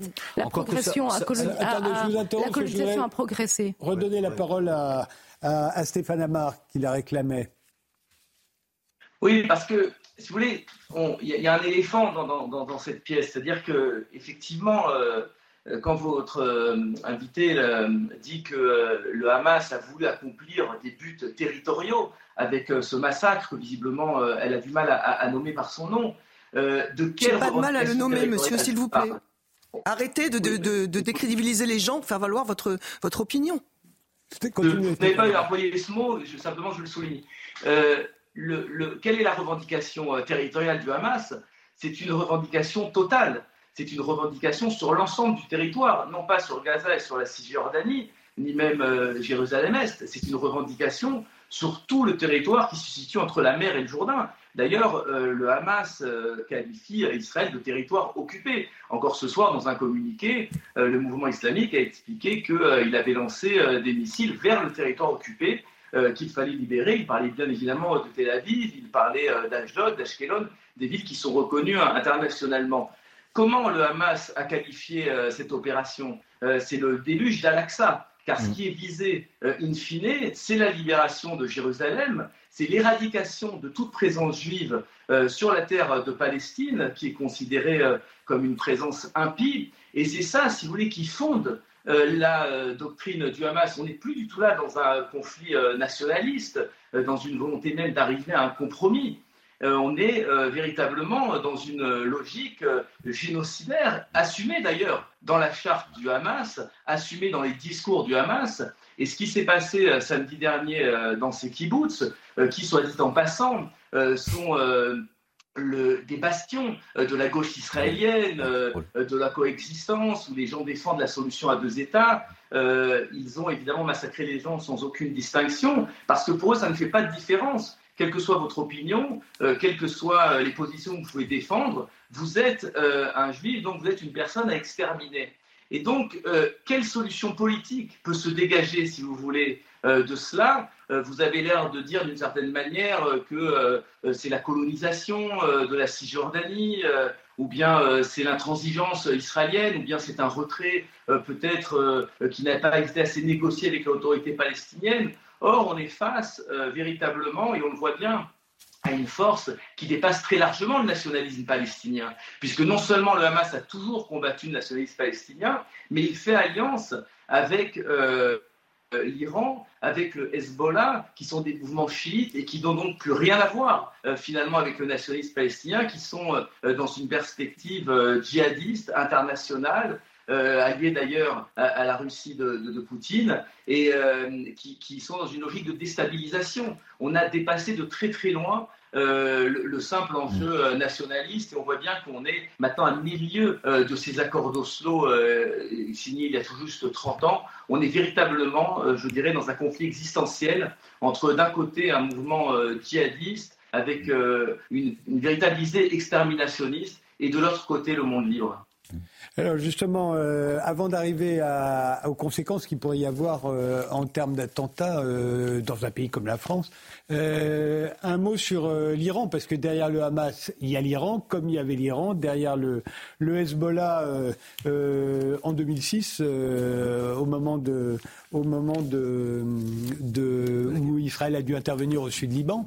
Et euh, aujourd'hui, aussi bien les États-Unis que l'Élysée, d'ailleurs, s'inquiètent euh, que l'Iran puisse euh, entrer dans le, conflit. Oui, en fait, le, rôle de l'Iran, il, est à deux, il y a, deux, aspects. Le, premier aspect, c'est est-ce que l'Iran a été la puissance organisatrice de ce qui est arrivé? Mmh. Alors, vous savez qu'il y a des informations un peu contradictoires là-dessus. certains services considèrent que il est impossible que le Hamas ait monté une telle opération euh, de manière générale sans que l'Iran, d'une manière ou d'une autre, euh, ait prêté son, concours.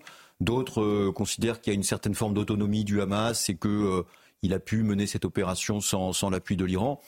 Reste que c'est vrai que le, le résultat sert indébutablement les objectifs iraniens, puisque, on l'a dit, le rapprochement avec l'Arabie saoudite est très compromis, la puissance israélienne est affaiblie, et la question palestinienne revient au centre de, l'actualité internationale. Ça va d'ailleurs au-delà de l'Iran, parce que d'une certaine manière, on n'a pas parlé ici, mais euh, la Russie, enfin ça a été juste, euh, M. Hamar l'a mentionné, euh, elle n'est pas mécontente de voir le sujet ukrainien qui faisait la couverture internationale numéro un depuis un an et demi relégué aux, oubliettes avec le, retour du sujet israélien. Donc l'Iran, elle peut bénéficier si elle l'a pas organisé. Maintenant, elle peut aussi, c'est le deuxième aspect, elle peut aussi revenir euh, dans le conflit en mobilisant ces, euh, euh c'est-à-dire le Hezbollah. Alors on sait qu'il y a eu des échanges de tirs à la frontière libanaise, mais qui, à l'échelle du Liban, sont finalement assez, assez limités. Euh, et les appels internationaux à ce qu'elle ne, s'implique pas davantage se multiplient. Est-ce qu'elle le fera? Alors, moi j'ai deux, deux, choses à dire là-dessus. Juste, c'est que à ce stade, je ne pense pas que ça soit vraiment utile pour l'Iran parce que elle voit l'opération se dérouler en fait conformément au plan du Hamas et localement, dans la situation libanaise, le Hezbollah est plutôt dans une situation dominante. Donc il n'a pas vraiment besoin de ça pour dominer le, Liban. Euh, en revanche, euh, si euh, ben, la, situation de Gaza se, détériore, etc., si, ou au contraire, si l'opération israélienne réussit, on pourrait imaginer que l'Iran remette un petit peu une, pièce dans, dans, la machine pour rendre la situation militaire, cette fois d'Israël, encore plus difficile. Parce qu'on l'a pas dit tout à l'heure quand on a parlé des questions militaires, mais il y a 400 000 personnes qui ont été mobilisées en Israël. Si on est engagé sur une opération de long terme qui va durer des semaines ou des mois, on l'a dit, hein, Israël, c'est un pays d'une dizaine de millions d'habitants. Donc ça veut dire, en termes de, population active qui va être détournée en, termes de budget à consacrer à cette affaire-là, ça veut dire beaucoup de monde. Et donc un nouveau front qui s'ouvrirait au nord, ça serait problématique pour, Israël sur le long terme. Euh, Yossi Tayeb, est-ce qu'en Israël, euh, on est persuadé que l'Iran euh, est derrière et, aurait pu euh, organiser cette attaque de samedi dernier? Les choses sont claires. On a, on a, a des, preuves claires que l'Iran se trouve derrière. arrivera le jour où on, pourra montrer tout cela au monde et aux nations du monde et, à l'Union européenne et, aux Américains. Une partie d'ailleurs a été déjà montrée et prouvée euh, euh, au président euh, américain Joe Biden. C'est pas pour rien qu'aujourd'hui l'Amérique se déploie ici au Moyen-Orient. Des choses ont été prouvées, ont été montrées au président américain. il faut comprendre que l'armée israélienne est appelée l'armée de défense d'Israël. Et les mots ont un sens. Et je pense que lorsque j'aimerais rebondir justement, euh, juste pour, pour répondre, hein, euh, lorsqu'on m'a dit que euh, on ne voyait pas le lien avec le Hamas par rapport à ce terroriste qui avait égorgé Dominique Bernard, ce professeur, il faut comprendre que ce terroriste a agi suite à l'appel du Hamas du jour de colère. donc, vous, vous, si après ça on voit pas encore le lien, je pense que on a un gros problème. Je vais vous dire ce, que, ce, qui, ce qui me sidère c'est que après toutes ces euh, barbaries, ce massacre, euh, ce djihad euh, que l'on a vu samedi dernier, malheureusement, on a encore des personnes qui restent sur leurs idées. Je pense qu'Israël est un pays de paix. Israël l'a prouvé à plusieurs fois, a fait des compromis. on ne parle pas juste de mots. Hein. Israël a, a, signé les accords d'Oslo. Mon parti faisait partie euh, de, la première, du premier vote des accords d'Oslo, pas du deuxième, mais du premier. Euh, malheureusement, l'autorité palestinienne a choisi le terrorisme. Euh, les Palestiniens aujourd'hui construisent sur les zones C avec des subventions européennes, il ne faut pas oublier. Ceci sont des choses qui sont contre les accords d'Oslo. Je pense qu'il faut mettre les points sur les i. la terreur et l'effroi face, à ces massacres euh, ne, doivent plus exister. Il n'y a pas de symétrie à faire entre ce que Israël a vécu euh, euh, samedi dernier. Israël a le devoir de venir de se défendre, non pas juste pour elle et pour le bien et la défense de ses citoyens, mais pour toutes les démocraties du monde, pour l'Europe, pour la France. Et je terminerai avec un mot. J'aimerais remercier la ministre des Affaires étrangères, Catherine Colonna, euh, qui est arrivé en Israël, le président de la République. Euh, je suis président euh, du, du, groupe d'amitié Israël-France dont j'ai eu le mérite d'avoir un Zoom très très large avec plus de 60 députés de l'Assemblée nationale qui ont participé à ce Zoom, qui ont donné un soutien inconditionnel à Israël et je les félicite pour ce soutien. Mardi, donc après-demain, nous allons avoir une délégation de, 12 députés de l'Assemblée nationale. Ce n'est que le début qui vont venir et prouver et amener leur soutien à Israël. Israël n'est pas là et ne cherche pas à massacrer un autre pays ou un peuple. Israël veut la paix, l'armée d'Israël, l'armée de la défense d'Israël, non pas de l'attaque d'Israël. Nous ferons tout pour garder euh, la sécurité de nos citoyens et nous espérons euh, pouvoir changer les données du Moyen-Orient et amener de la paix et peut-être voir dans les mois à venir un nouvel Moyen-Orient ici euh, en Israël. Euh, Yossi Tayeb, vous faisiez allusion au jour de colère. C'est celui qui a décrété vendredi dernier le, le chef du Hamas, hein, qui, est, qui est au Qatar. Et, euh, et vendredi dernier, c'est ce jour-là qu'a eu lieu euh, l'assassinat euh, d'un professeur dans un lycée euh, à Arras. vous vouliez juste un mot, Laetitia Bucaille. il va y avoir le rappel des titres, mais vous vouliez réagir? Sur, euh, sur quel point ah non, je sais pas, il m'a semblé que vous vouliez prendre la parole. Euh. Non, bah, euh, bon, je ne sais pas si le nouveau Moyen-Orient de... je ne sais pas si le nouveau, le nouveau Moyen-Orient euh, en paix, que, bien sûr on appelle tous de nos voeux, je crois. je ne sais pas si, si, le, si ce futur va être très très proche. Je, je suis quand même plutôt pessimiste, pessimiste là-dessus il faut Tout le monde l'est en ce moment. Hein. Oui, oui, oui. Non, mais non, mais parce que euh, voilà, je, ne suis pas sûre que que que cette euh, offensive d'Israël permette de, résoudre de résoudre à court terme ou à moyen terme euh, ce problème. De toute façon, il faudra bien à un moment donné se remettre à la table des, des négociations.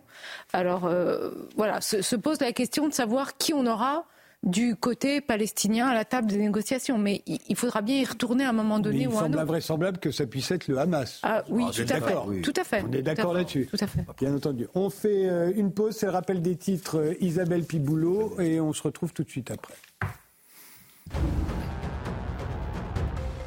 Y a-t-il un risque d'escalade dans le conflit entre Israël et le Hamas? Les craintes en ce sens se renforcent. Lors d'un entretien téléphonique, Emmanuel Macron a mis en garde son homologue iranien Ebrahim Raisi contre toute extension du conflit, notamment au Liban. Téhéran avait affirmé plus tôt que personne ne peut garantir le contrôle de la situation en cas d'offensive terrestre à Gaza. 155 otages retenus aux mains du Hamas, c'est le dernier chiffre confirmé par l'armée israélienne. Nous mettons en place des efforts colossaux pour la libération des otages, a assuré un porte-parole militaire. Autre bilan, plus de 1400 personnes ont été tuées en Israël et près de 2700 côté palestinien. Autre chiffre, depuis l'attaque sanglante du Hamas le 7 octobre, près d'un million de personnes ont été déplacées dans la bande de Gaza, qui en compte normalement 2 400 000. L'agence de l'ONU pour les réfugiés palestiniens précise, ce chiffre est sans doute provisoire puisque les populations continuent de quitter leur domicile. Israël a exhorté les habitants du nord de Gaza à fuir vers le sud avant une prochaine offensive terrestre.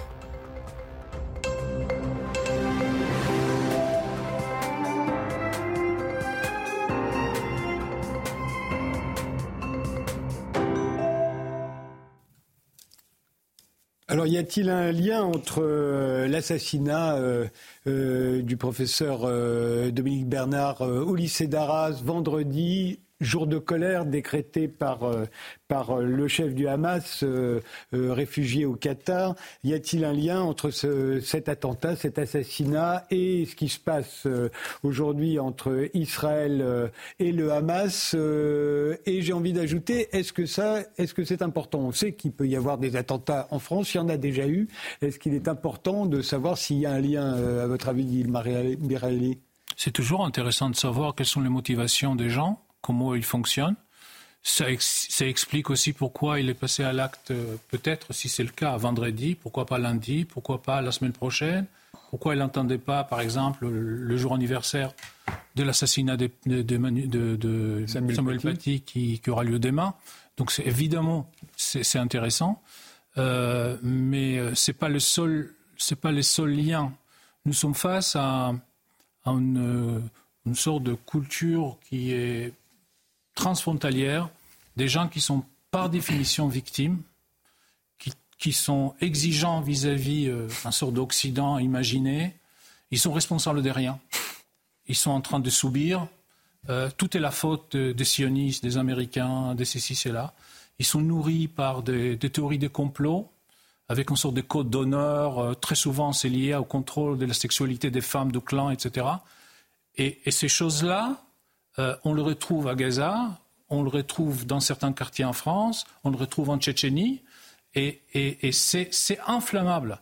Sur, euh, sur une autre chaîne, j'ai vu euh, samedi un, interview avec quelqu'un qui connaissait l'assassin d'Arras, qui disait globalement, oui, on parlait beaucoup, théologiquement on était sur la même page, mais la religion interdit ces genres de violences. C'est interdit, sauf en cas de guerre sainte. Sauf qu'aujourd'hui, qui donne l'autorisation de guerre sainte? Ces garçons-là, demain, il va trouver l'autorisation sur Twitter. Après-demain, peut-être dans un mosquée, je ne sais pas où. C'est ça le problème. Donc il pense que c'est parfaitement très, c'est parfaitement bien ce qu'il a fait, mais il faut le faire en cas de, de guerre sainte. Et on sait qui s'improvisent euh, aujourd'hui moufti, kadi pour donner des ordres, etc. C'est ça le problème.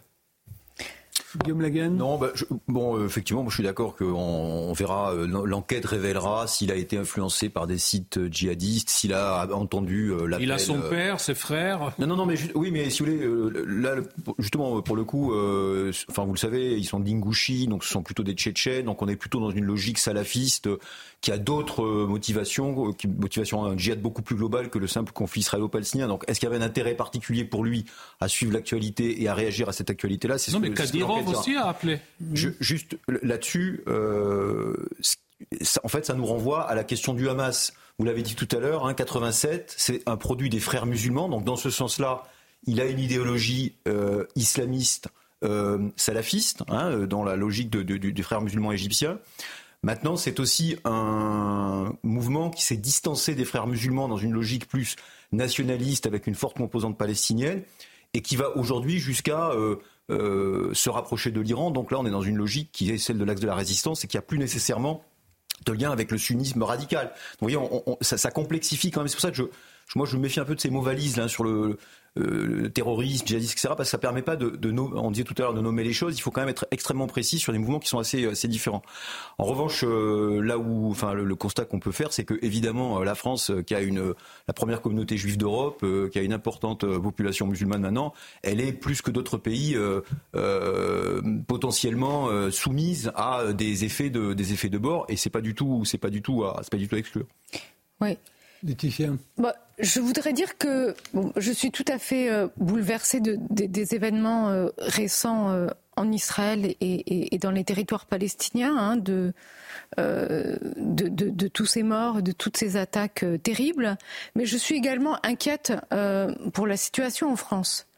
Et on le sait, on l'a déjà constaté, notamment pendant la deuxième intifada, que le conflit israélo-palestinien a des échos dans notre pays et euh, eh bien, fait grandir la méfiance, fait grandir aussi euh, la violence, les actes de violence.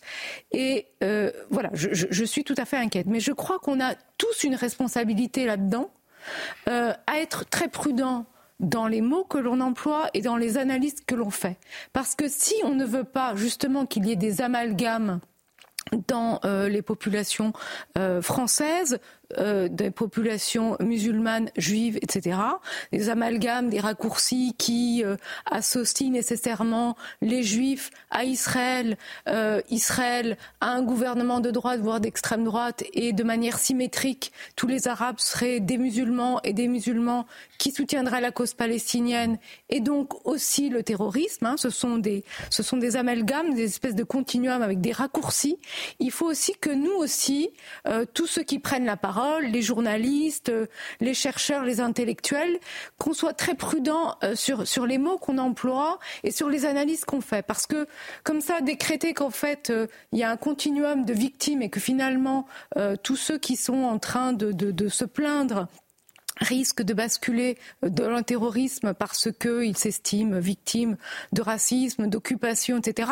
C'est justement mélanger, mélanger les problèmes là et inciter, inciter à l'amalgame. Donc il faut vraiment euh, être, être prudent, euh, choisir nos mots et euh, voilà. Je ne sais pas d'ailleurs si cette chaîne. Est-ce que ces gens-là sont menacés Est-ce que des juifs attaquent Est-ce que quand il y a des problèmes au Moyen-Orient, les juifs attaquent des musulmans? Mais alors, il n'y a pas d'amalgame. Il n'y a, pas, d'amalgame. Il y a, d'un côté des gens qui sont sur un continuum entre blanc et noir, et on ne sait pas exactement où passe la ligne, où ça devient gris foncé, etc. Il y, a, un vrai problème. Il y a un vrai problème. Non, mais partout. Il y a, pas des problèmes et partout. Oui, mais des gens qui basculent, des gens qui sont là depuis deux ou trois générations, euh, et qui basculent, on ne sait pas pourquoi, et ça arrive dans un certain milieu avec une certaine culture. On trouve toujours après l'antisémitisme à la maison, les complotismes à la maison, ces mêmes cultures pourries de, de, de, de, l'honneur, toujours autour de la sexualité des femmes, etc. Mm. etc. on voit ces, bouillies, ces bouillies qui génèrent de la violence et tout en cascade des complaisances. En globalisant les choses comme ça, voilà, on renforce, on renforce l'amalgame et c'est très grave. C'est très grave parce que justement tous les problèmes ne sont pas les mêmes. Les problèmes, les problèmes qui se posent en France, les problèmes de racisme, les problèmes d'antisémitisme, les, attaques euh, euh, contre les juifs qui, qui, existent. Hein. Je, veux dire, je, je, loin de moi l'idée de nier ça. Mais il ne faut pas tout amalgamer, il ne faut pas tout rapporter au conflit israélo-palestinien. C'est très important. C'est c'est pour nous qui, voulons vivre encore dans une France où il y a différentes communautés, différentes religions. Euh, qui voulons vivre en paix, qu'il faut faire très attention à ce qu'on dit et pas globaliser comme ça des analyses culturalistes en fait. Hein. Euh, Stéphanie euh, Oui, bah, je souscris complètement à ce que vient de dire Laetitia. Et je pense que même il faut, il faut aller au-delà de ça, il faut sortir de cette logique de bloc. Parce que l'amalgame, derrière, il y a des blocs, on l'a entendu un peu ici ou là dans les discours. Euh, le monde libre contre un monde donc euh, qui serait euh, obscurantiste. Donc il y, a, avec derrière la Russie, etc. Donc il y a des constructions de blocs.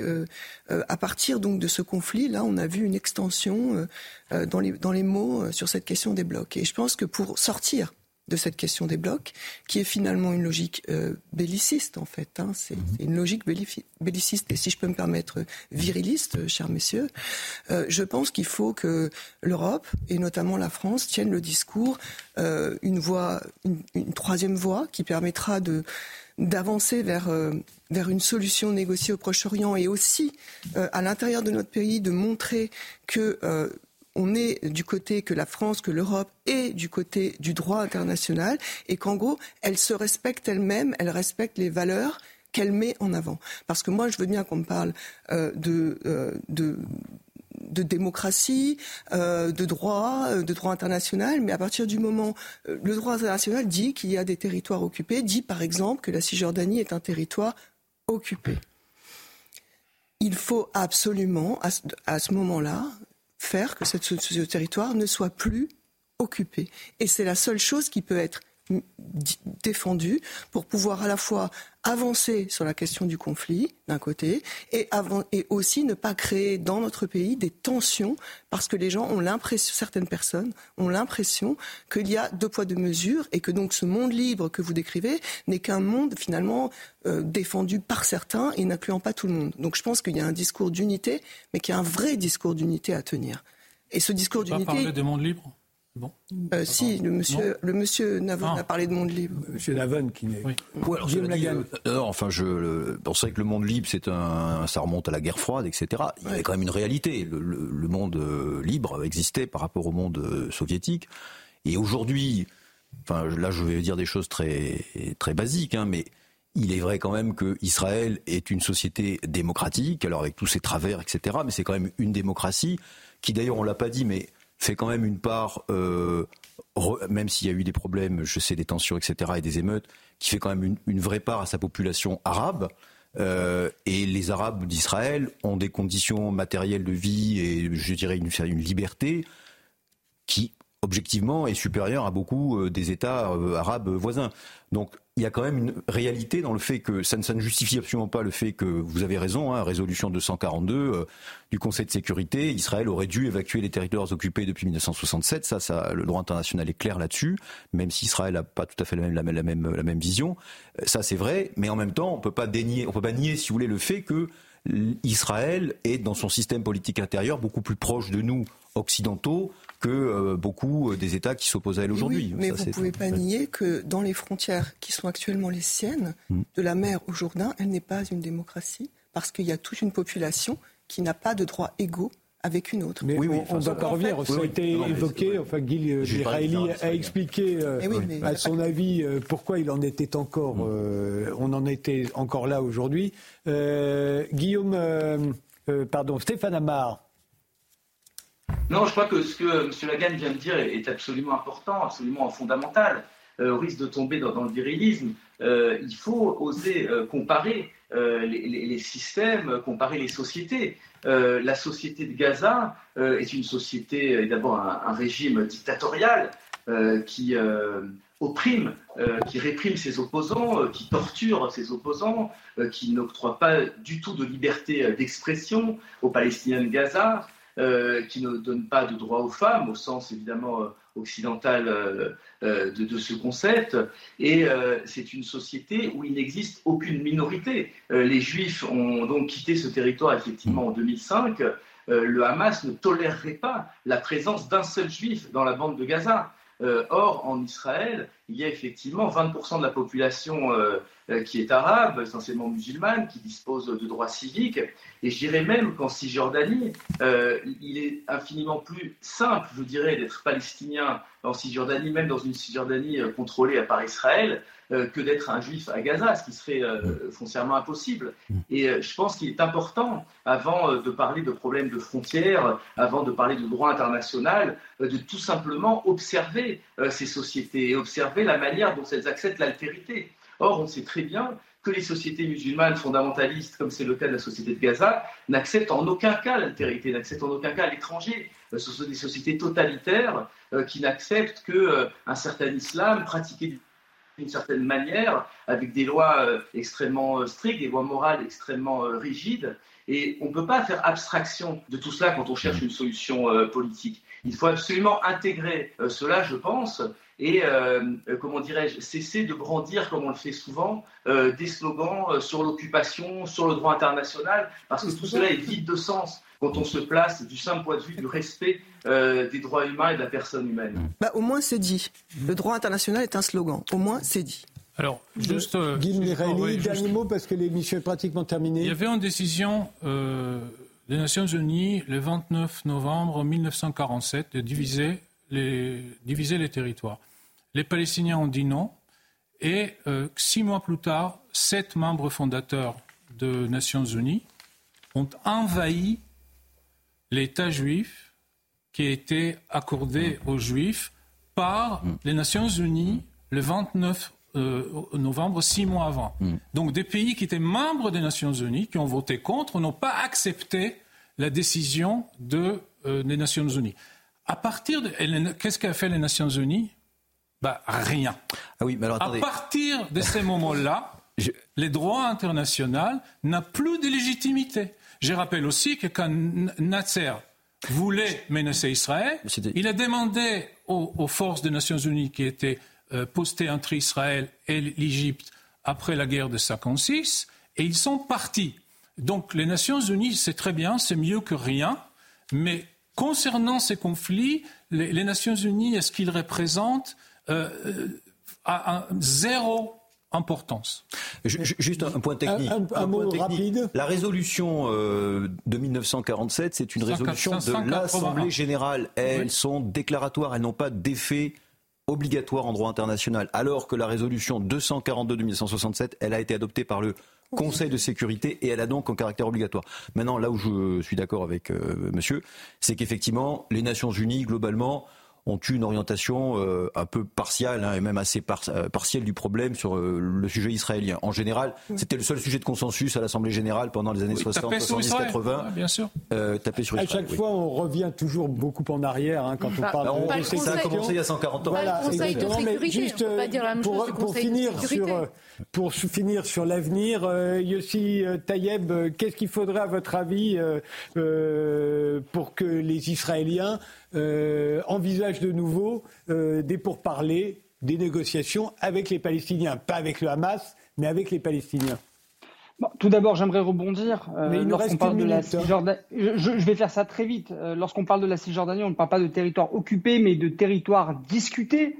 Là où Israël s'est retiré, le djihadisme a occupé ces zones et ont amené à ces massacres. Alors, Israël, en aucun cas, n'acceptera d'avoir euh, ce qui se passe à Gaza avec le Hamas dans la Cisjordanie. Donc Israël ne quittera pas la Cisjordanie. Ça, c'est un point, euh, qui va être clair. Maintenant, au niveau des, prochaines discussions, après avoir mis à terre le Hamas, Israël est toujours là pour venir, pour discuter. Israël a fait, comme je l'ai dit tout à l'heure, des compromis, que ce soit à Oslo, que ce soit par la suite lorsqu'elle s'est retirée d'une partie de la bande de Gaza. Israël a toujours fait des pas en avant, des compromis, une chose que les Palestiniens n'ont jamais fait, n'ont jamais voulu faire, n'ont jamais accepté. Ces choses-là sont claires. Je parle de faits, non pas de promesses. Je pense que euh, très vite, on pourra, encore une fois, euh, on prie trois fois par jour pour la paix. Israël veut la paix, mais Israël ne sera pas prête à accepter des massacres et des barbaries en face de ses citoyens. Je le répète, on parle d'enfants qui ont été brûlés vivants, euh, d'enfants effondrés, d'enfants égorgés, de femmes et de, personnes âgées qui ont été tuées avec une balle dans la tête entre deux yeux. on, parle de droits internationaux. J'ai pas entendu Madame, euh, euh, j'ai oublié son nom, euh, euh, qui parlait, parlait de droits internationaux lorsqu'on a kidnappé des bébés, des enfants et des personnes âgées, des malades. Bien sûr que j'en ai parlé, monsieur. Non, non, vous, vous, en avez pas parlé. D'ailleurs, on n'a pas entendu, on a, on a rien entendu euh, de votre part. Vous, voulez faire quoi? L'équilibre des morts, c'est ça? C'est ça votre objectif Non, non, pas du tout. non, non, pas du tout. Alors là, alors là loin de ça, loin de ça, je pense que malheureusement, encore une fois, vous avez, vous avez mal compris. Euh, je pense que tous ceux qui appellent à une réponse proportionnelle euh, d'Israël envers euh, Gaza, Israël n'a pas pu trouver, madame, de soldats pour aller violer, brûler, décapiter et enlever des femmes et des enfants. Une chose que le Hamas, oui, a fait, nous parlons d'un mouvement terroriste nous parlons de Daesh. 700 euh, enfants tués à Gaza, monsieur. Nous allons nous occuper du Hamas de la même manière. La ah, France, quand on ça change tout. Euh, ça change tout, excuse-moi. ça change, tout. Attendez, on n'entend plus personne. Juste dernier mot, Yossi Taïeb, parce qu'on n'a pas compris la fin de votre phrase. Et, et l'émission est, déjà finie, en fait. Donc, Yossi Taïeb, non, je le disais que tous ceux qui appellent à une réponse proportionnelle d'Israël envers Gaza, euh, Israël n'a pas trouvé de soldats assez pourris pour aller violer, brûler, décapiter, enlever des femmes et des enfants. il faut comprendre qu'aujourd'hui, on parle euh, euh, d'un mouvement terrorisme, on parle de Daesh. Israël s'occupera du Hamas Daesh de la même manière que les États-Unis que l'Union européenne s'est occupée de Daesh. Un point, c'est tout. juste, un mot, juste un mot là-dessus, parce que quand même, il y, y, a des exactions là dont on parle qui sont absolument terribles. Euh, alors, je ne dis pas, je ne dis pas que c'est faux. Je ne dis pas que c'est faux, mais je dis qu'en tout cas, aucun média euh, officiel n'a étayé euh, ces, ces, horreurs qui sont décrites là. Je ne dis pas que c'est faux, mais moi, j'ai pas de preuves. Que ça soit vrai non plus. C'est incroyable. Bah, je vous assure, monsieur, qu'en France, les médias, les médias, les médias. Alors je vous invite. Je vous invite à venir avec moi. Les médias, les médias n'en ont pas fait état. Les médias officiels n'en ont pas fait état. C'est peut-être justement notre problème. Je vous invite à venir vous et toutes les personnes qui sont sur le plateau, et peut-être voir ça de vos propres yeux, puisque si les médias l'ont pas fait, je vous invite à venir le voir de vos propres yeux. C'est le mot de la fin. Je vous remercie. Euh, jamais vu depuis 1948. C'est le mot de la fin. Je vous remercie d'avoir euh, participé à cette émission. Je vous remercie de l'avoir suivi et rendez-vous au prochain numéro dimanche 22h. Les visiteurs du soir. Je vous souhaite une bonne nuit.